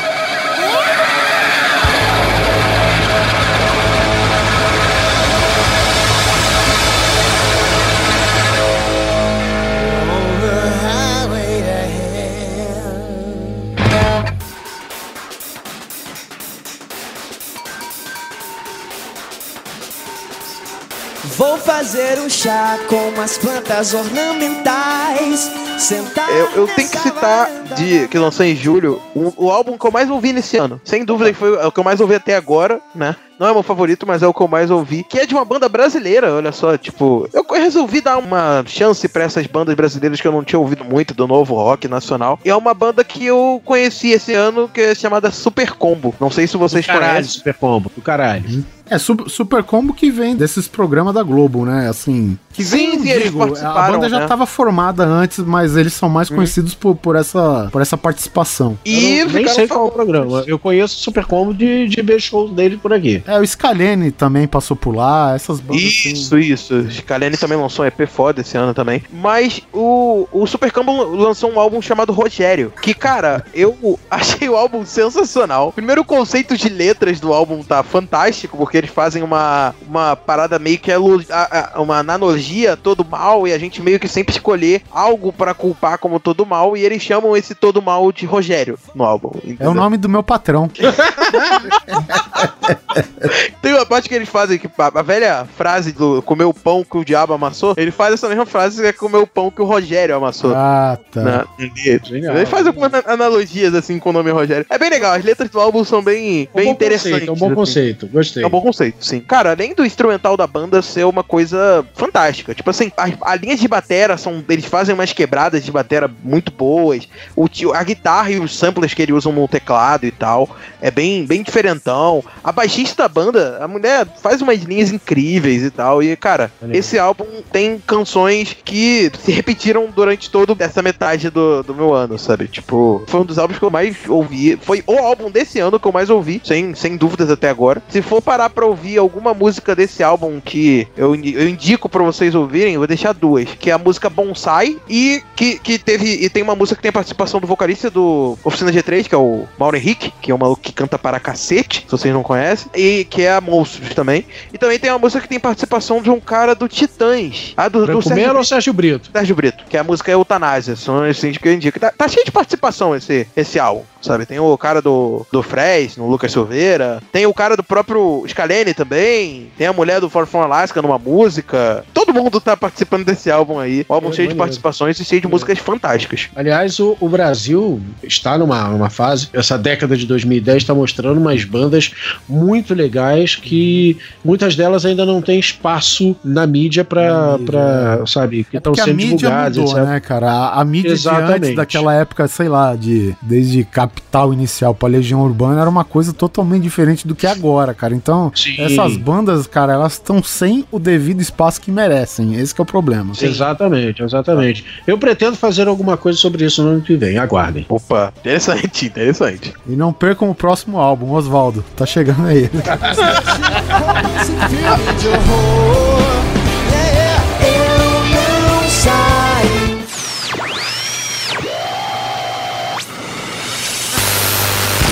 în economia partidei. Delgado acolo este, va fi corner, dragi ascultători.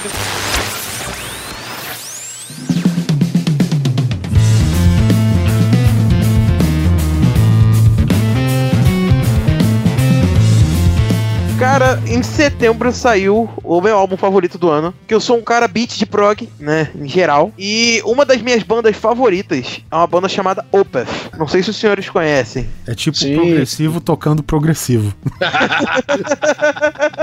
E cara, Opeth era uma banda que era meio que de progressivo death metal antigamente, né? É os primeiros. E os primeiros, era bem, era bem- muito menos prog, muito mais death, sabe? Mas conforme eles foram crescendo, né, evoluindo, digamos assim, eles foram pegando cada vez pro prog, mas não pro prog fritação que a gente tem costume de ver, né? Que é essas solos.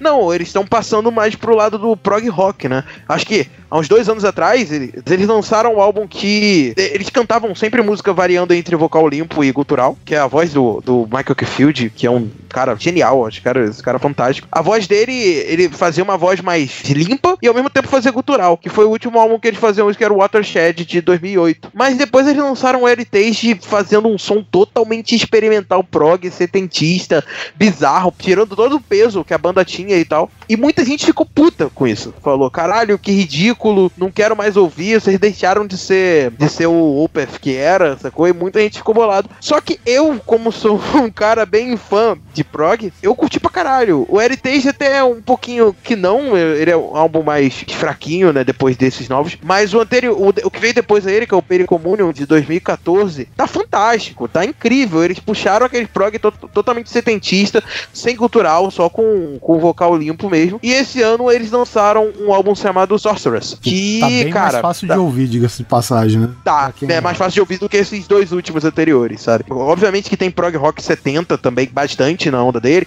O Michael Kefield ele é muito fã de Camel, então tu meio que consegue sentir as influências dele de Camel, em questão de improvisos e solos e tudo mais. É, mas esse álbum eles tá estão usando guitarra de sete cordas e até, até a primeira música, se não me engano, é guitarra de sete cordas com a, a sétima corda afinada um tom abaixo, drop, drop lá, né, no caso. E, cara, tá pesado pra caramba. Eles estão mantendo aquele som 70, mas com um peso que o Opeth tinha antigamente. Então muita gente tá voltando a curtir, né? Mas tem gente que tá sentindo falta do dos guturais. Pra mim, cara, não. Pra mim o álbum tá fenomenal. Tu passa por vários estilos diferentes durante o álbum e tu vê que cada música o Michael quis mostrar uma parada diferente, sabe? Quis trazer uma influência diferente e a própria música que dá o nome ao álbum é incrível. Tem uma música que se chama Will of the Wisp, que é sensacional. E cara, ouçam esse álbum que é o melhor álbum do ano pra mim. Eu também sou beat de prog, então não tem muito o que falar.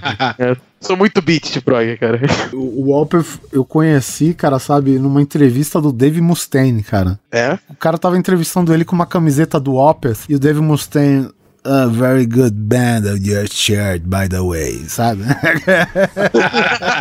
aquela, Foda, foda. é, aquela coisa ali. Muito bom. É, é o tipo de banda que agrada muito, né? Músico, instrumentista, enfim. É, É música pra músico, é né? isso aí, cara. O, música pra música. isso Música aí. pra música. Cara, setembro eu ouvi coisa pra caralho. Como tá? sempre. É. É. Vou começar aqui falando de Airborne. Que saudade que eu tava de Airborne. Eu também, que eu chamo também carinhosamente de filhote de ACDC, que lançou o seu Breaking Out a Hell. Se você tá com saudade do ACDC antigo, tá? Antes desse disco novo, vai ouvir Airborne que você vai ficar feliz pra caralho. Porque Airborne é ACDC mais jovem. Não, mas pera aí, é o antigo quanto, né? Porque tem, tipo. Até o Black Ice, vai. Do Black Ice pra trás, tá com saudade daquele, daquele CDC? Cara, vem ouvir, vem ouvir Airborne. É que, aliás, tem uma pegada até mais forte do que, do que o próprio CDC, cara. Mais acelerado, mais, mais sangue nos olhos, sabe? Mais cheirando na cocaína. Airborne é isso, Airborne é o CDC cheirar na cocaína.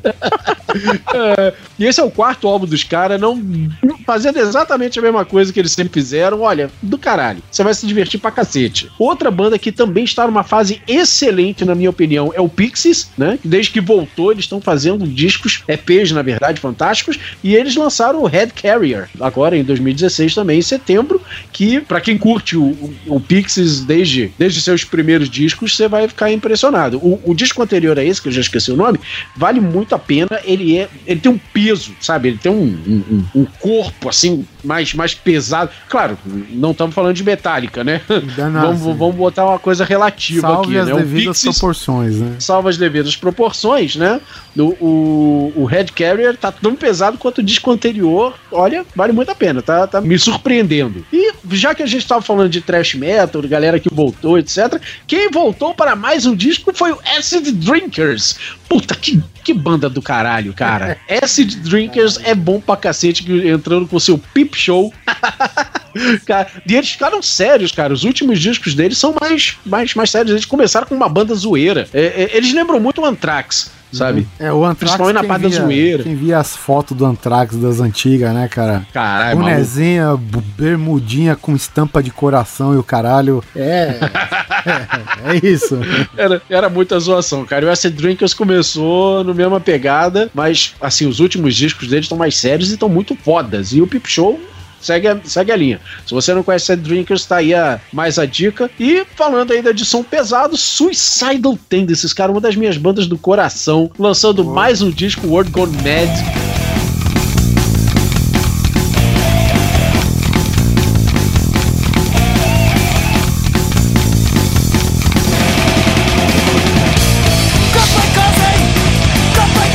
Desde o Free Dump eles não estão me decepcionando. Esse aí, Olha. Mike Muir e companhia. Mike Moira e companhia, sabe-se lá quem é que tá na formação atual. Ah, não. Aí, aí, velho. Aí, Puta. aí é pedir demais. Sim, né? é, é Mike Muir e mais se- quatro, é. Exatamente, mas seja quem for, cara, uma coisa é certa, só tem nego foda nessa porra dessa banda. Caralho. Eu não cheguei a ouvir Cara- esse novo, não, cara. É muito bom, cara. Você não pode desgostar de um disco que tem uma, uma música chamada Clap Like Ozzy. Porra! Muito bom, muito bom. Clap Isso Like aí. Ozzy. Clap A Like música Ozzy. que abre o álbum, né? Que eu tô vendo É aqui. a música que abre o álbum. Cara, qualquer disco que abre com Clap Like Ozzy, você não Não pode tem como ser ruim, né? Não tem como ser ruim, cara. Porra.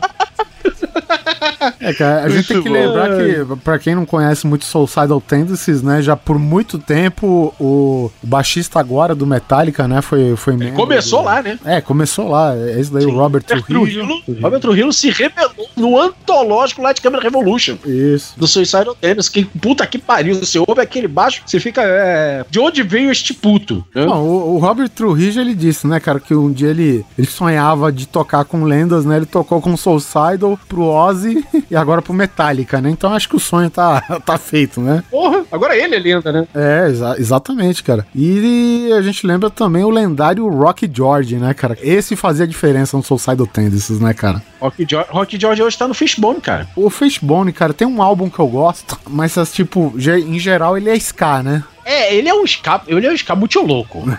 É, bom, enfim, tem o Rock George agora, né? Então, Tem o Rock George, cara, sério. Fishbone é um ska muito louco. Ou- Ouça o Give a Monkey Brain, cara. exatamente, é. Tem um, tem um nome gigantesco, eu só me lembro desse começo do nome. Give a Monkey Brain, blá blá blá, rarará, não sei o que, centro do universo. É isso aí. Ou- Ouve esse disco que você vai, vai, vai entender que é, Fishbone é muito mais do que ska. tá certo. E algumas menções honrosas aqui pra setembro, já que a gente estava falando de velharia, tem umas duas velharias importantes aqui que lançaram, cara. Neguinho desenterrou dois shows antológicos e lançou em, em CD esse ano, que foram um show do Jimi Hendrix é, no Fillmore East, na época do Band of Gypsies, quando ele terminou com o Experience e formou uma nova banda, né, com mais groove, mais soul, botando metais e os Cambau A4, é, que era o Band of Gypsies, e não chegou a lançar nenhum disco de estúdio, porque ele morreu antes. Teve um disco chamado The Band of Gypsies, que foi um, um ao vivo mostrando essa banda, e agora desenterraram esse outro que eles fizeram chamado Machine Gun. Vale a pena. Jimi Hendrix, assim, totalmente diferente daquele Hey Joe e Purple Haze, etc., que todo mundo tá cansado de ouvir. Uma cara bem diferente aí de, de, de Hendrix. Vale a pena conferir esse lance. E um outro show antigo também é o antológico clássico do show dos Beatles no Hollywood Bowl. A sua primeira apresentação nos Estados Unidos, os caras conseguiram a façanha de limpar o som daquela porra, porque estava inaudível ouvir aquele show, e conseguiram finalmente lançar esse, esse show do- dos Beatles em CD. Aqueles Beatles ainda na fase de Yeye, pré-Sgt. Pepper, sabe? Ainda bem Sim, Yeyezinho. E, e vale a pena só por registro histórico, pela curiosidade, assim. Cara, você quase não ouve o, o som da banda, cara. É tanta impressionante, gente. cara. É um O que a negócio tecnologia faz, né, cara? Puta Porra, que pariu. cara. não dá pra Impressionante. entender, não dá pra acreditar às vezes. Olha, e vou te dizer que nem tem o show inteiro, porque existe. Existem entre- entrevistas deles falando, né? Que chegou uma hora no show que a banda tava. Assim, o público tava gritando tão alto que eles se perderam no set list. Um começou a tocar uma música, o outro começou a tocar outra e não fez diferença nenhuma, porque ninguém tava se ouvindo. O pessoal tava gritando maluco, histérico atrás e a, a né? banda, é, o público não tava ouvindo nada, só tava gritando estéreo. De repente, não tinha- no meio da música, eles pararam e ficaram olhando pra, pro público. Assim, Cara. ficaram olhando pro público. E o público lá gritando. "Ah!" Não nem tocar nada. E- e- Eles, na verdade, eles estavam gritando help, né? Mas não era a música, né? Então tá aí, cara. Vale, vale a pena pro registro histórico aí de, de ouvir Beatles no Hollywood Bowl. Você vai ouvir mais do que o público ouviu na época. Que, que triste, né, cara? Ou não, cara. Graças a esse show que hoje a gente tem toda a parafernália tecnológica de, de, de som de palco, de som de show, etc. Foi graças a esse show. verdade.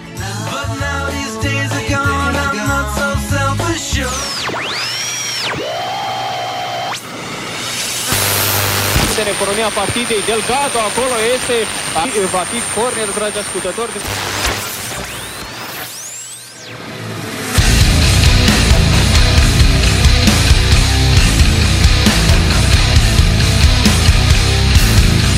Mês de outubro, Korn volta aos velhos tempos com The Serenity of Suffering, porque o Korn é outra dessas bandas da leva do new metal, né? Perdurou até hoje competentemente, né? Mas nos últimos álbuns, né? Ele vem fazendo uma paradinha bem mais pop, né, cara? Uns clipezinho bem, sei lá. Vamos ser sinceros que tá uma grande bosta, na minha opinião. Tá bom. uma grande bosta. Já que Melhor falou- forma que se definiu que tava Korn. Korn fazia, um, sei lá, uns dois, três álbuns aí que tá simplesmente, na, na minha opinião, inaudível, cara, sabe? É, sabe, não faz jus com o resto da discografia que a gente tem, cara. Tipo, um determinado ponto eles gravam até o Take a Look in the Mirror, né? Que a gente, a- até então parecia que o Korn tava indo numa pegada mais pop, e de repente os caras lançam esse disco e a gente cala a boca, né? E tal, Sim. mas, cara, depois disso era exatamente o que a gente tava esperando, né? O Take a Look in the Mirror, ele, ele surpreendeu por isso, né? Tem uma vibe pesada, música, sabe, riffs pesados, é, o, o vocal arrastado, puxado, enfim. Mas faz uns bons dois álbuns, três, não sei, que o Korn já tá nessa levada de tentar algo novo e não conseguir. Eu não sei se foi É- a, é porque, a assim- impressão que vocês tiveram. É porque assim, eu sou o cara que eu curtia pra cacete o Corner lá no início e tal, achava bem foda o trampo deles. É, e depois eles deram uma piorada no som e tal, foi piorando cada vez mais. Só que eu acho que o auge começou a ficar ruim mesmo quando saiu o guitarrista Brian Redwell, que, todo mundo chama ele de Red. E cara, depois disso só veio o álbum ruim. É, depois ele voltou pra banda no metade de 2013, por aí, né? Até é, ele, acho que ele gravou alguma coisa do, do álbum anterior a esse, que foi de 2013, mas parece que ele não teve tanto acesso às composições. Eu acho que esse álbum deu mais, mais liberdade dele de compor as paradas.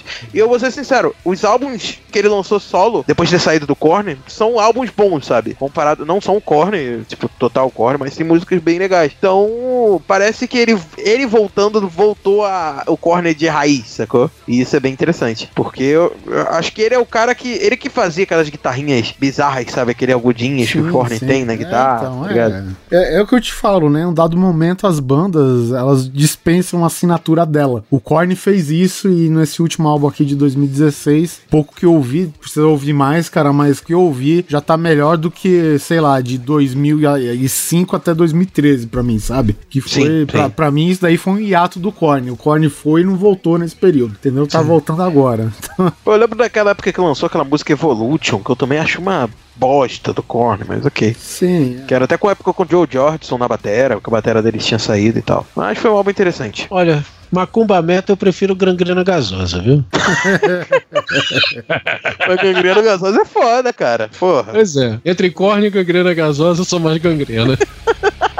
Eu vou trazer o álbum do Walter Bridge, cara, que eles lançaram, The Last Hero. Que, cara, desse mês, assim, eu acho que. Eu tô em dúvida muito se ele foi o melhor ou não. Mas, cara, esse álbum tá muito bom. Muito bom mesmo. Walter Bridge fazendo um álbum aí sensacional. O álbum, o álbum tá muito bem timbrado de tudo e tal. Muito bem arranjado as músicas e tudo mais. O que, que vocês acharam desse álbum? Eu gostei muito, aliás, o Walter Bridge tá me surpreendendo desde o Fortress, que é o disco anterior. Eu, eu gosto muito do vocalista dele, tanto no, no Walter Bridge quanto na banda do, do Slash.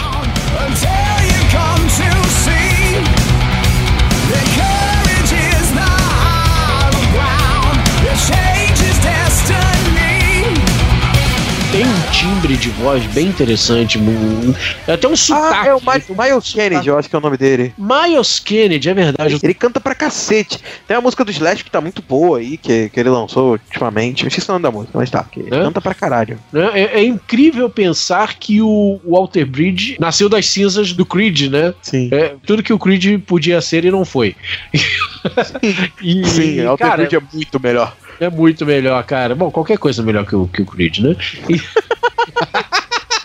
O cara gosta É. de Creed.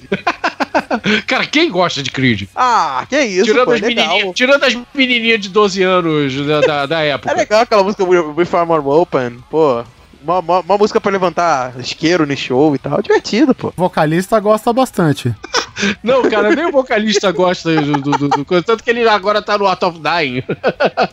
É triste. Mas, cara, esse álbum Art of tá Dying, não. Art of Anarchy, desculpa. Bom, mas voltando ao Walter Bridge, cara, é um puta disco que ele tá realmente bem, bem, bem produzido, tem umas composições bem fortes, bem legal, assim, tá, pra mim ele é uma continuação do Fortress, praticamente. E também é um puta disco. Verdade, os dois estão no mesmo nível, né, cara? Mesmo nível. E tá pesado, né, cara? Eles estão com um peso que no, no- nos primeiros álbuns deles não via tanto, assim. E tá Bem, foda. bem por aí. Bom, Em outubro lançou outra banda que eu gosto bastante das antigas aí. Aquele mesmo papinho de sempre, é velho, vo- voltou não, sempre ficou nessa, né? Que é Aham. o Testament com Brotherhood of Snake. Puta que pariu. Pariu, puta que pariu. Basicamente, cara, é uma banda de trash com, com Satriani. Porque o que toca esta figura do Skolnick, cara, que, que assim, ele ficou. Aquele período que o Testament virou death metal, que na verdade foi aquele álbum o Demonic, né? Pra mim foi um lixo aquilo lá. Depois teve um outro álbum que até entrou o Dave Lombardo, né? Que era o, o Ace Slayer. Mas, cara, desde que eles voltaram com essa vibe do Testamento Antigo naquele álbum The Gathering, cara, só vem crescendo a porrada e, e a qualidade da música, das composições, cara, sabe? E aqui eu gostei demais, principalmente no que toca a parte do Alex Skolnick. Músicas como Stronghold e Neptune's Spear tem solos fantásticos aqui, fora né, os riffs de trash, né?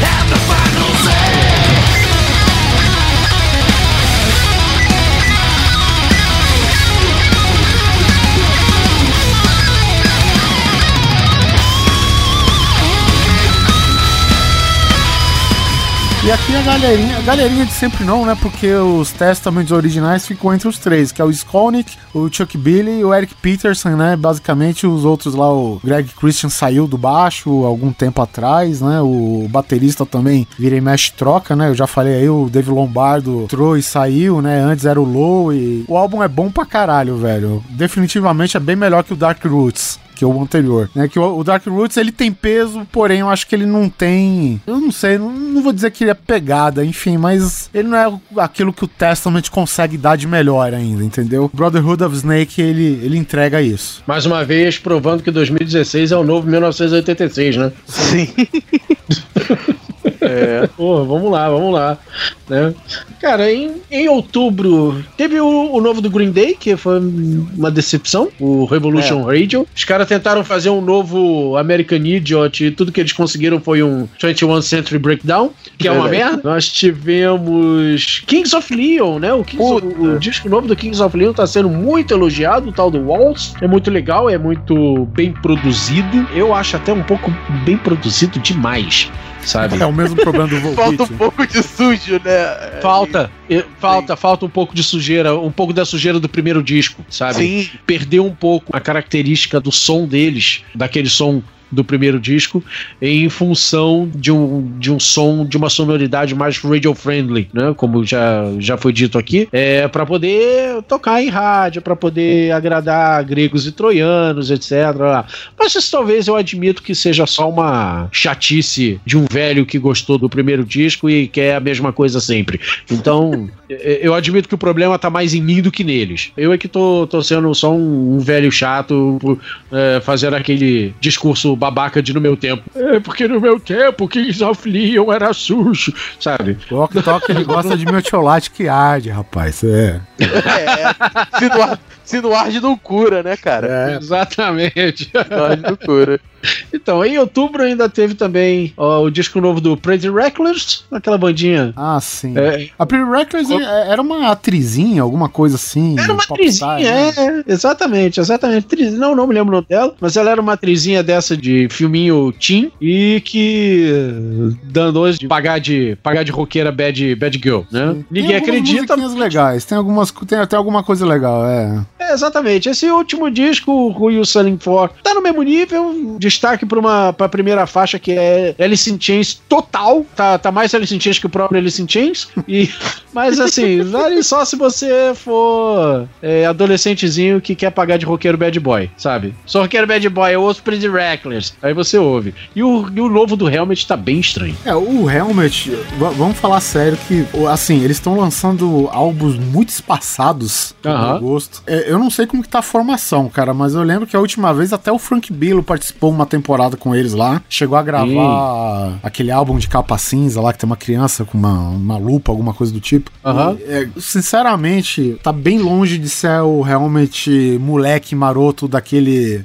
Do, do álbum Sim. que tem a. A Unsung, sabe? Que é a música que fez mais sucesso. É o Filmas, o Filmas Rainbow, não? É o Meantime. Ah, o Meantime, tá. O Meantime, depois do Meantime, teve a Beth, né? Teve o Aftertaste, apesar de ser um, um álbum mais simples, tem músicas bacanas, cara, mas depois disso daqui, cara. Ah, então, esse álbum que eu falei que é o Size Matters. Aí veio o Monochrome, depois de 97 foi pra 2004, sabe? Aí 2010 foi pra 2016, né? E realmente vou concordar que tá o som não característico deles, né? Pelo menos do que, É. do que a gente conhece ser o realmente lado bom, né? É, o, o- aquele Helmet que a gente conhecia, não sei onde foi parar e eu não sei o que, que está no lugar deles, mas eu não curti. vou deixar assim, não vou entrar em detalhes, não vou falar o que que parece, o que que não parece, o que que deixa de parecer, porque eu ouvi, acho que eu ouvi pela primeira vez ontem, sabe? Ainda tô digerindo. Não sei explicar ainda, eu vou precisar ouvir mais algumas vezes para conseguir botar em palavras. Só, só sei dizer V- isso. vamos chamar a Glória Pires aqui. É, por aí. Prefiro não opinar. Prefiro não opinar. Glória Pirizar, né? Exatamente.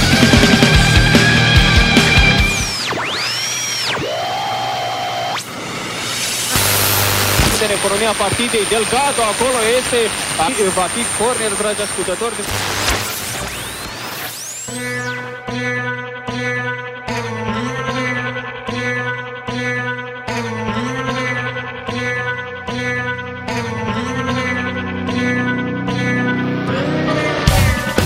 Olha, em novembro, do que, das coisas que eu gosto que saíram, mas que eu ainda não ouvi, saiu esse Queen, o Queen on Air, né? Que Tem são- Hammerfall também, saiu. Hammerfall, olha só, Hammerfall saiu nesse. Esse eu não sabia. Saiu Animals as Leaders também, que eu gosto muito, é uma banda que eu gosto pra caralho. Uma banda instrumental dessas que fazem. Esse daí o Léo vai gostar, se já não ouve. Do né? tipo que o Léo gosta, assim. O nome da banda é Animals as Leaders. Animals as Leader, não conheço. Cara, boa. Escuta que você Banda vai boa. gostar. É, é a sua cara. Porra. É daqueles instrumentais com, com compasso de 12 por 48 e 2 terços. Sabe? Eu vou até botar na lista aqui, ver se tem no Spotify isso aqui. É, esse é o quarto disco dele, se não me engano, The Madness of Many. Como eu disse, eu ainda não ouvi, mas se tem Animals as Leaders, eu já gostei. E saiu esse novo do Sting, né, também, o, o 57 por 9.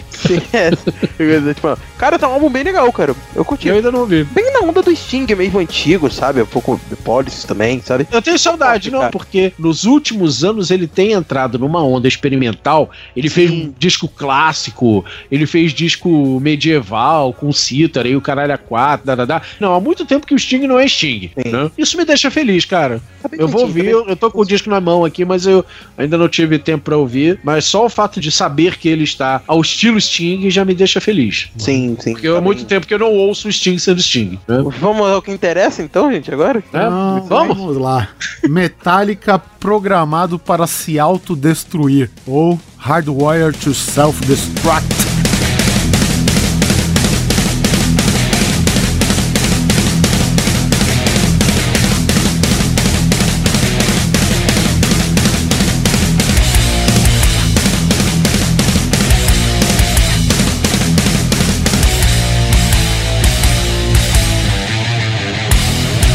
Deixa eu só falar um negócio. Que puta nome foda, né, de álbum? Cara, que puta disco foda. Eu sei, mas só, só começando pelo nome. O nome tá fantástico, cara. Muito bom. A capa tá legal. A capa é um conceito simples, mas tá legal, cara, entendeu? Sim, tá, E tá legal. é interessante que nessa entrevista que o Corey Taylor fez pro, pro, com Metallica, essa ideia da capa veio do casamento de um deles, que teve uma. Do Lars. Hã? Do, do Lars, né? Do que Lars. tirou fotos sobrepostas com ele, a esposa, sei lá mais quem. Aham. E aí veio a ideia da, da capa do álbum, né? Que é, que é basicamente, né? É uma photoshopada com várias posições e ângulos, o rosto de um do outro sobreposto, né? Com photoshopadas ao estilo inferno. O que condiz com o nome do disco, né? Hardware to Self-Destruct, que diga-se de passagem, abre com a própria música título, né, Hardwired, e é uma música curta, né, tem três minutos e pouco, que é Não, mais é uma música surpreendente, é estilo uma porrada, né, é, estilo Killemall, Sim. exatamente. É estilo Telemol. É interessante do disco que ele tem é, partes, assim, partes do disco é, lembram determinadas fases do, do Metallica. Ele- ele- tira o álbum que não presta, né? Que é o Sun Changer. que eu não curto aquele álbum, desculpa se vocês gostam. Né? É, tira aquele álbum, tem tudo aqui, sacou? Tem um pouquinho de cada coisa. Discordo, tem coisa de Saint Anger ali também. Tem, também. Tem, cara. Tem, tem coisa de Saint Anger ali também, principalmente no segundo disco, cara. Você ouve ali, são frases típicas do Saint Anger. É porque, como todo mundo torce o nariz pro Saint Anger, não. O timbre daquele álbum Não me, tem- me, me afasta, assim. É, o- cara, eu, eu, eu e o Oliver, a gente já discutiu sobre o Anger aqui no, no, Sim. no Grande Coisa, né, cara? Não vou repetir isso aqui, mas é um disco que você precisa ouvir depois de assistir o Some Kind of Monster, pra você entender o que, é que aquele disco quer te passar. Inclusive com aquele timbre nojento. Mas ele, ele tem, o- tem o seu valor. Mas no Hardwired, ele tem muitas passagens, muitas frases ali que são típicas do Saint Anger. Só que como tá com o timbre do Hardwired, um timbre que todo mundo gosta, não tá com aquela coisa nojenta do, do, do Saint Anger, você não reconhece. É, va- vamos dizer o seguinte, que o Saint Anger teve um propósito e funcionou, né, pra carreira do Metallica, né? Então, É, de- sim, depois daquilo, melhorou e muito, né? É um disco de transição, né, cara? Sim, sim. E vocês gostaram do anterior? Eu gostei, o Death O- Magnetic. O Death Do Death Magnetic? Magnetic? Adorei. Aham. Eu curti, mas eu achei ele meio repetitivo, sabe? Ele é um álbum cansativo, de você pegar e ouvir até o fim. Ele Mas- é meio repetição de riffs e Então, tal. Você sabe o que eu acho cansativo aqui? É porque às vezes, cara, às, às vezes não, muitas vezes, cara, o Metallica se alonga numa música, cara. Eu não sei Mais do que deveria. É é uma música que caberia perfeitamente em 3 minutos e meio, 4 e ficaria fantástica, entendeu? Essa é a minha grande crítica ao álbum, cara. Tipo, ele poderia ter as músicas um pouco menores, sabe? Uhum. Tipo, quantidade de músicas tá legal e tal, mas só que a maioria das músicas acabam sendo grandes demais. Mas ele, ele cansa, dá aquela cansada no meio da música de vez em quando. Mas o legal é que quando vai pra próxima, ele sempre tá te surpreendendo. Isso é uma parada interessante, sabe? Então, nesse contexto, as músicas são bem legais. É, que nem a gente falou, as músicas, elas meio que viajam na carreira toda do Metallica. Eu, por exemplo, eu já não curto muito Load e Reload. Tem faixas legais ali? Tem. Eu gosto de algumas. Sim, eu também não curto Mas em tanto. sua grande maioria eu não gosto daqueles álbuns, né? E você vê aqui, isso daqui eu já até falei pro Ok, cara, que tem faixas que poderiam ser daquele álbum e que são legais. Sim, sim, Entendeu? sim, que eles sim, têm sim. a característica Exato. daquele álbum, a- o, o estilo daquele álbum, a pegada do, do load e reload, entendeu, cara? Só que aqui funciona, né? Só que o problema tá no comprimento das músicas. Agora, eu, eu te pergunto, tem uma música aqui fantástica que é Spiral the Bone, no melhor estilo thrash última, metal né? que o Metallica faz. Puta que pariu, já começa. Pô, é porrada na fantástico. orelha, mas eu pergunto, pra que sete minutos de porrada? A Hardwire não funcionou com 3 e 10? Eu vou defender Porra. o tamanho das músicas, porque se, se a gente pegar os discos anteriores, tem música do isso. mesmo tamanho, cara. Sim, tem. Master of Puppets tem 8 minutos e meio. The Film That Should Not Be tem 6 minutos Mas e meio. eu, eu tô falando que isso é um defeito que o Metallica vem trazendo. Não tô falando que é só ruim, é, É. que é uma coisa. é, não ruim, mas enfim, é um defeitinho só desse álbum. Mas uma coisa que eles vêm trazendo, cara, desde o Master, velho. De- desde o Desde Master. Ride the não. Lightning, cara. Desde o Rider Lightning, isso. O Master é o terceiro. Ride the Lightning tem 6,5, a, a música título tem 6,5. Sim, sim. Sabe, Fate to Black tem 6,57. Pô, Porra. a From Whom the Bell Tolls, sei lá, tem três minutos e o Rashford não começou a cantar ainda, tá ligado? É, não, é, por aí, cara. É. Ah, o primeiro disco, cara, The Four Horsemen, tem 7 minutos. Quer dizer, É. já, já não é de hoje que o Metallica faz música grande pra caralho, assim, sabe? Mas o negócio, o acho que- negócio da música longa é porque eu acho que esse álbum ele tem muitas músicas e a grande maioria longas. De vez em quando o Metallica fazia umas pequenas, assim, no meio do álbum, de 3 minutos, 4 minutinhos, pra, pra variar. Esse no, no Hardwire, não, cara. Acho que abaixo de 5 minutos só tem a, a Hardwire. A Hardwire. Acabou. Só ela. Só O resto é tudo música acima de 5, 6. Quer dizer, eu- eu de gosto, 5 eu minutos gosto. tem só duas, né? É, as maiores são a, a Halo and the Fire com 8 e 15. E acho que na sequência veio a Here Comes the Revenge com 7 minutos e 17, velho. Seguindo a Spiral the Bone com 7 e 9. Spiral the Bone é uma das minhas preferidas do álbum, mas eu acho que podia parar antes. Só. Ah, não. Se a música não evolui, eu acho que ela podia parar antes. Só isso. Na música em si, isso não é um problema pra mim. Ele é mais problema como álbum, sabe? Você parar pra ouvir o álbum inteiro, que eu sou um cara que faz muito disso, sabe? Ouvir o álbum do início até o fim. Ele dá uma cansada de- por ser muito grande as músicas, assim. Pelo menos me deu. Agora, vamos convir aqui que os três singles que eles lançaram venderam o álbum tranquilo, né? cara? Não, com Fácil. certeza. A Moth into Flame, que acho que foi o segundo single, e depois foi o Atlas Rise, que acho que é uma das minhas preferidas aqui do álbum todo, cara. Sim, sim. Esse, esses singles foram fantásticos. É, a, Atlas Rise tem aquela coisa do peso, mas na hora que chega o refrão é aquela coisa mais cadenciada, entendeu? É, o- é o Metallica bem pensado aqui, velho. Sim. Puta, eu, eu gostei muito do álbum. Eu, eu diria que boa parte do, do álbum ele é uma continuação do Death Magnetic com pinceladas assim de tendências de discos anteriores. O Death Magnetic, ele traz muita. Tá certo que é um álbum melhor produzido e tal, mas ele traz muito daquela característica suja do Saint Anger ainda, eu acho, sabe? Principalmente na Sim. produção das guitarras, né? E esse daqui, cara, é meio que o Death, Tá o, o. Death Magnetic, assim, melhor produzido, né? E obviamente com músicas melhores, eu acho, né? Assim, eu mesmo eu comprei aquela edição tripla, né? Só tô esperando chegar.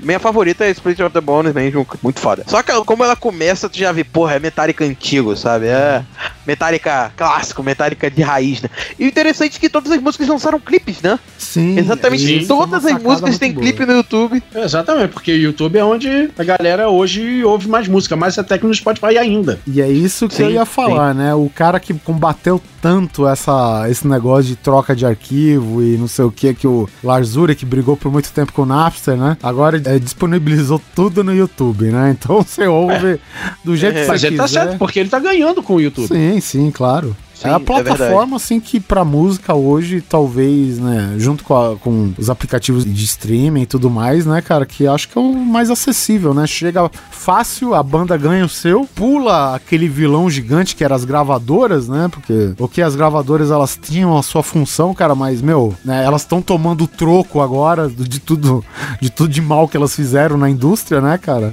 Então, Sim, sim. é isso aí, cara. É o futuro. É o futuro que o Lars Ulrich combateu. O, eu tenho que fazer um elogio ao James, cara, porque puta que pariu. Como ele tá cantando nesse álbum, cara. Sinceramente, eu não, não vi ele cantando assim em outro álbum do Metallica, não, sabe? Eu acho que esse aqui, ele mandou muito bem cantando. Vocês concordam? Eu gosto muito da voz dele, cara. Sim, sim, eu sempre curti. Mas ele, ele botou uns rasgados muito bons, sabe? Em alguns momentos, sabe? Cara, o Lars também me surpreendeu. Ele é muito repetitivo em viradas, mas ele conseguiu fazer umas coisas diferentes Não, nesse álbum. ele Eu curti, tem mais hoje do que tinha antes. Você acha que ele tá com mais poder do que antes? Sim, Eu acho que a voz dele tá muito mais potente, cara. Sim, mais poder do que ele tinha no, no- começo de carreira, com certeza. Ah, não, começo de carreira tudo bem. Mas eu acho que, tipo, ele não tem a, a mesma potência vocal depois do Black Album, assim, logo depois, sabe? Acho que foi o auge dele. Talvez, talvez, mas não tô sentindo assim uma curva, de, uma curva decrescente, não. Eu acho que também muita coisa é trabalhar as composições em cima disso, né, cara? É, Sim. é você se ajudar com a própria música que você cria. E tá cantando pra caralho, curti pra caralho o álbum. O único problema dele é essa questão de tamanho, mas é um problema que, pô, é o que, eu- é o que eu tava falando, eu não curti muito os álbuns antigos, do, os anteriores desse, né?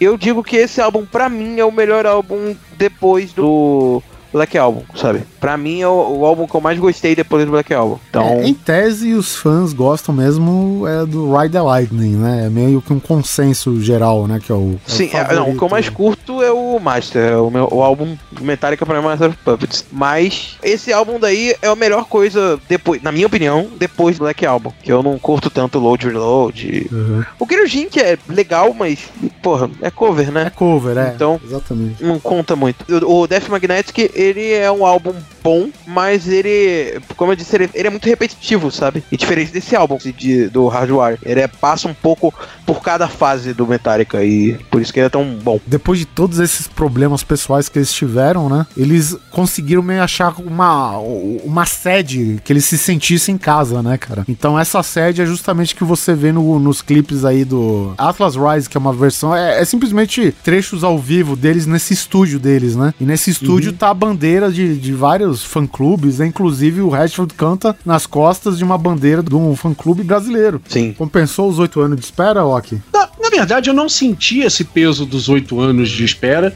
porque os caras fizeram tanta coisa durante esses oito anos, né? Fizeram tanto show, lançaram vídeo, Vamos contar só os Rock. Rios, né? Porra, só de. Rock É, sabe, os caras daqui a pouco estão comprando casa em Bertioga aqui do lado, caralho. De tanto que eles vêm aqui. É. Bom, só, só pra É, fechar esse cast, beleza, Metallica, ótimo. A gente tem que lembrar que lançou Rolling Stones é, Blue and Lonesome. Eu já ouvi o álbum. Ah. A gente falou dos velhos que tá retornando ao Back to the Basic, né? Voltando. Aham. Porque o Rolling Stones, no começo de carreira, tinha muita influência de blues, né? Isso Não, é totalmente blues. Qualquer um pode ouvir aí nos primeiros álbuns, cara. E o Blue Elanson, acho que o nome tá bem nítido aí. É um álbum todo, cara, no blues. Puta, cara, muito legal. Também foi outro, né? Foi 10 anos de espera. Acho que o último foi o quê? A Bigger Band, né? Foi 2005. Cara, eu- é, de 2005. estúdio, assim, eu acho que é. É, então tá Eu acho que é o Bigger Band. Olha que maravilha. 10 anos. É isso aí, passaram. vamos. Cara, então, só pra fechar esse cast que já tá longo, é impossível não fechar um cast com música. Tu que tá descabaçando aqui, Léo, escolhe uma música pra fechar esse cast. Tu me deu uma, uma coisa difícil, cara. É, esse é, esse é nós. Caraca. Puta que pariu. Vamos, vamos fechar com Metallica, pode ser? Pode, pode, escolhe aí. É uma música grande, mas, pô, fecha com a Spit Out the Bone, cara. Essa, essa música é muito foda. É. Essa música é muito foda. Puta que pariu. Então, gente, até a próxima quinzena. É isso aí.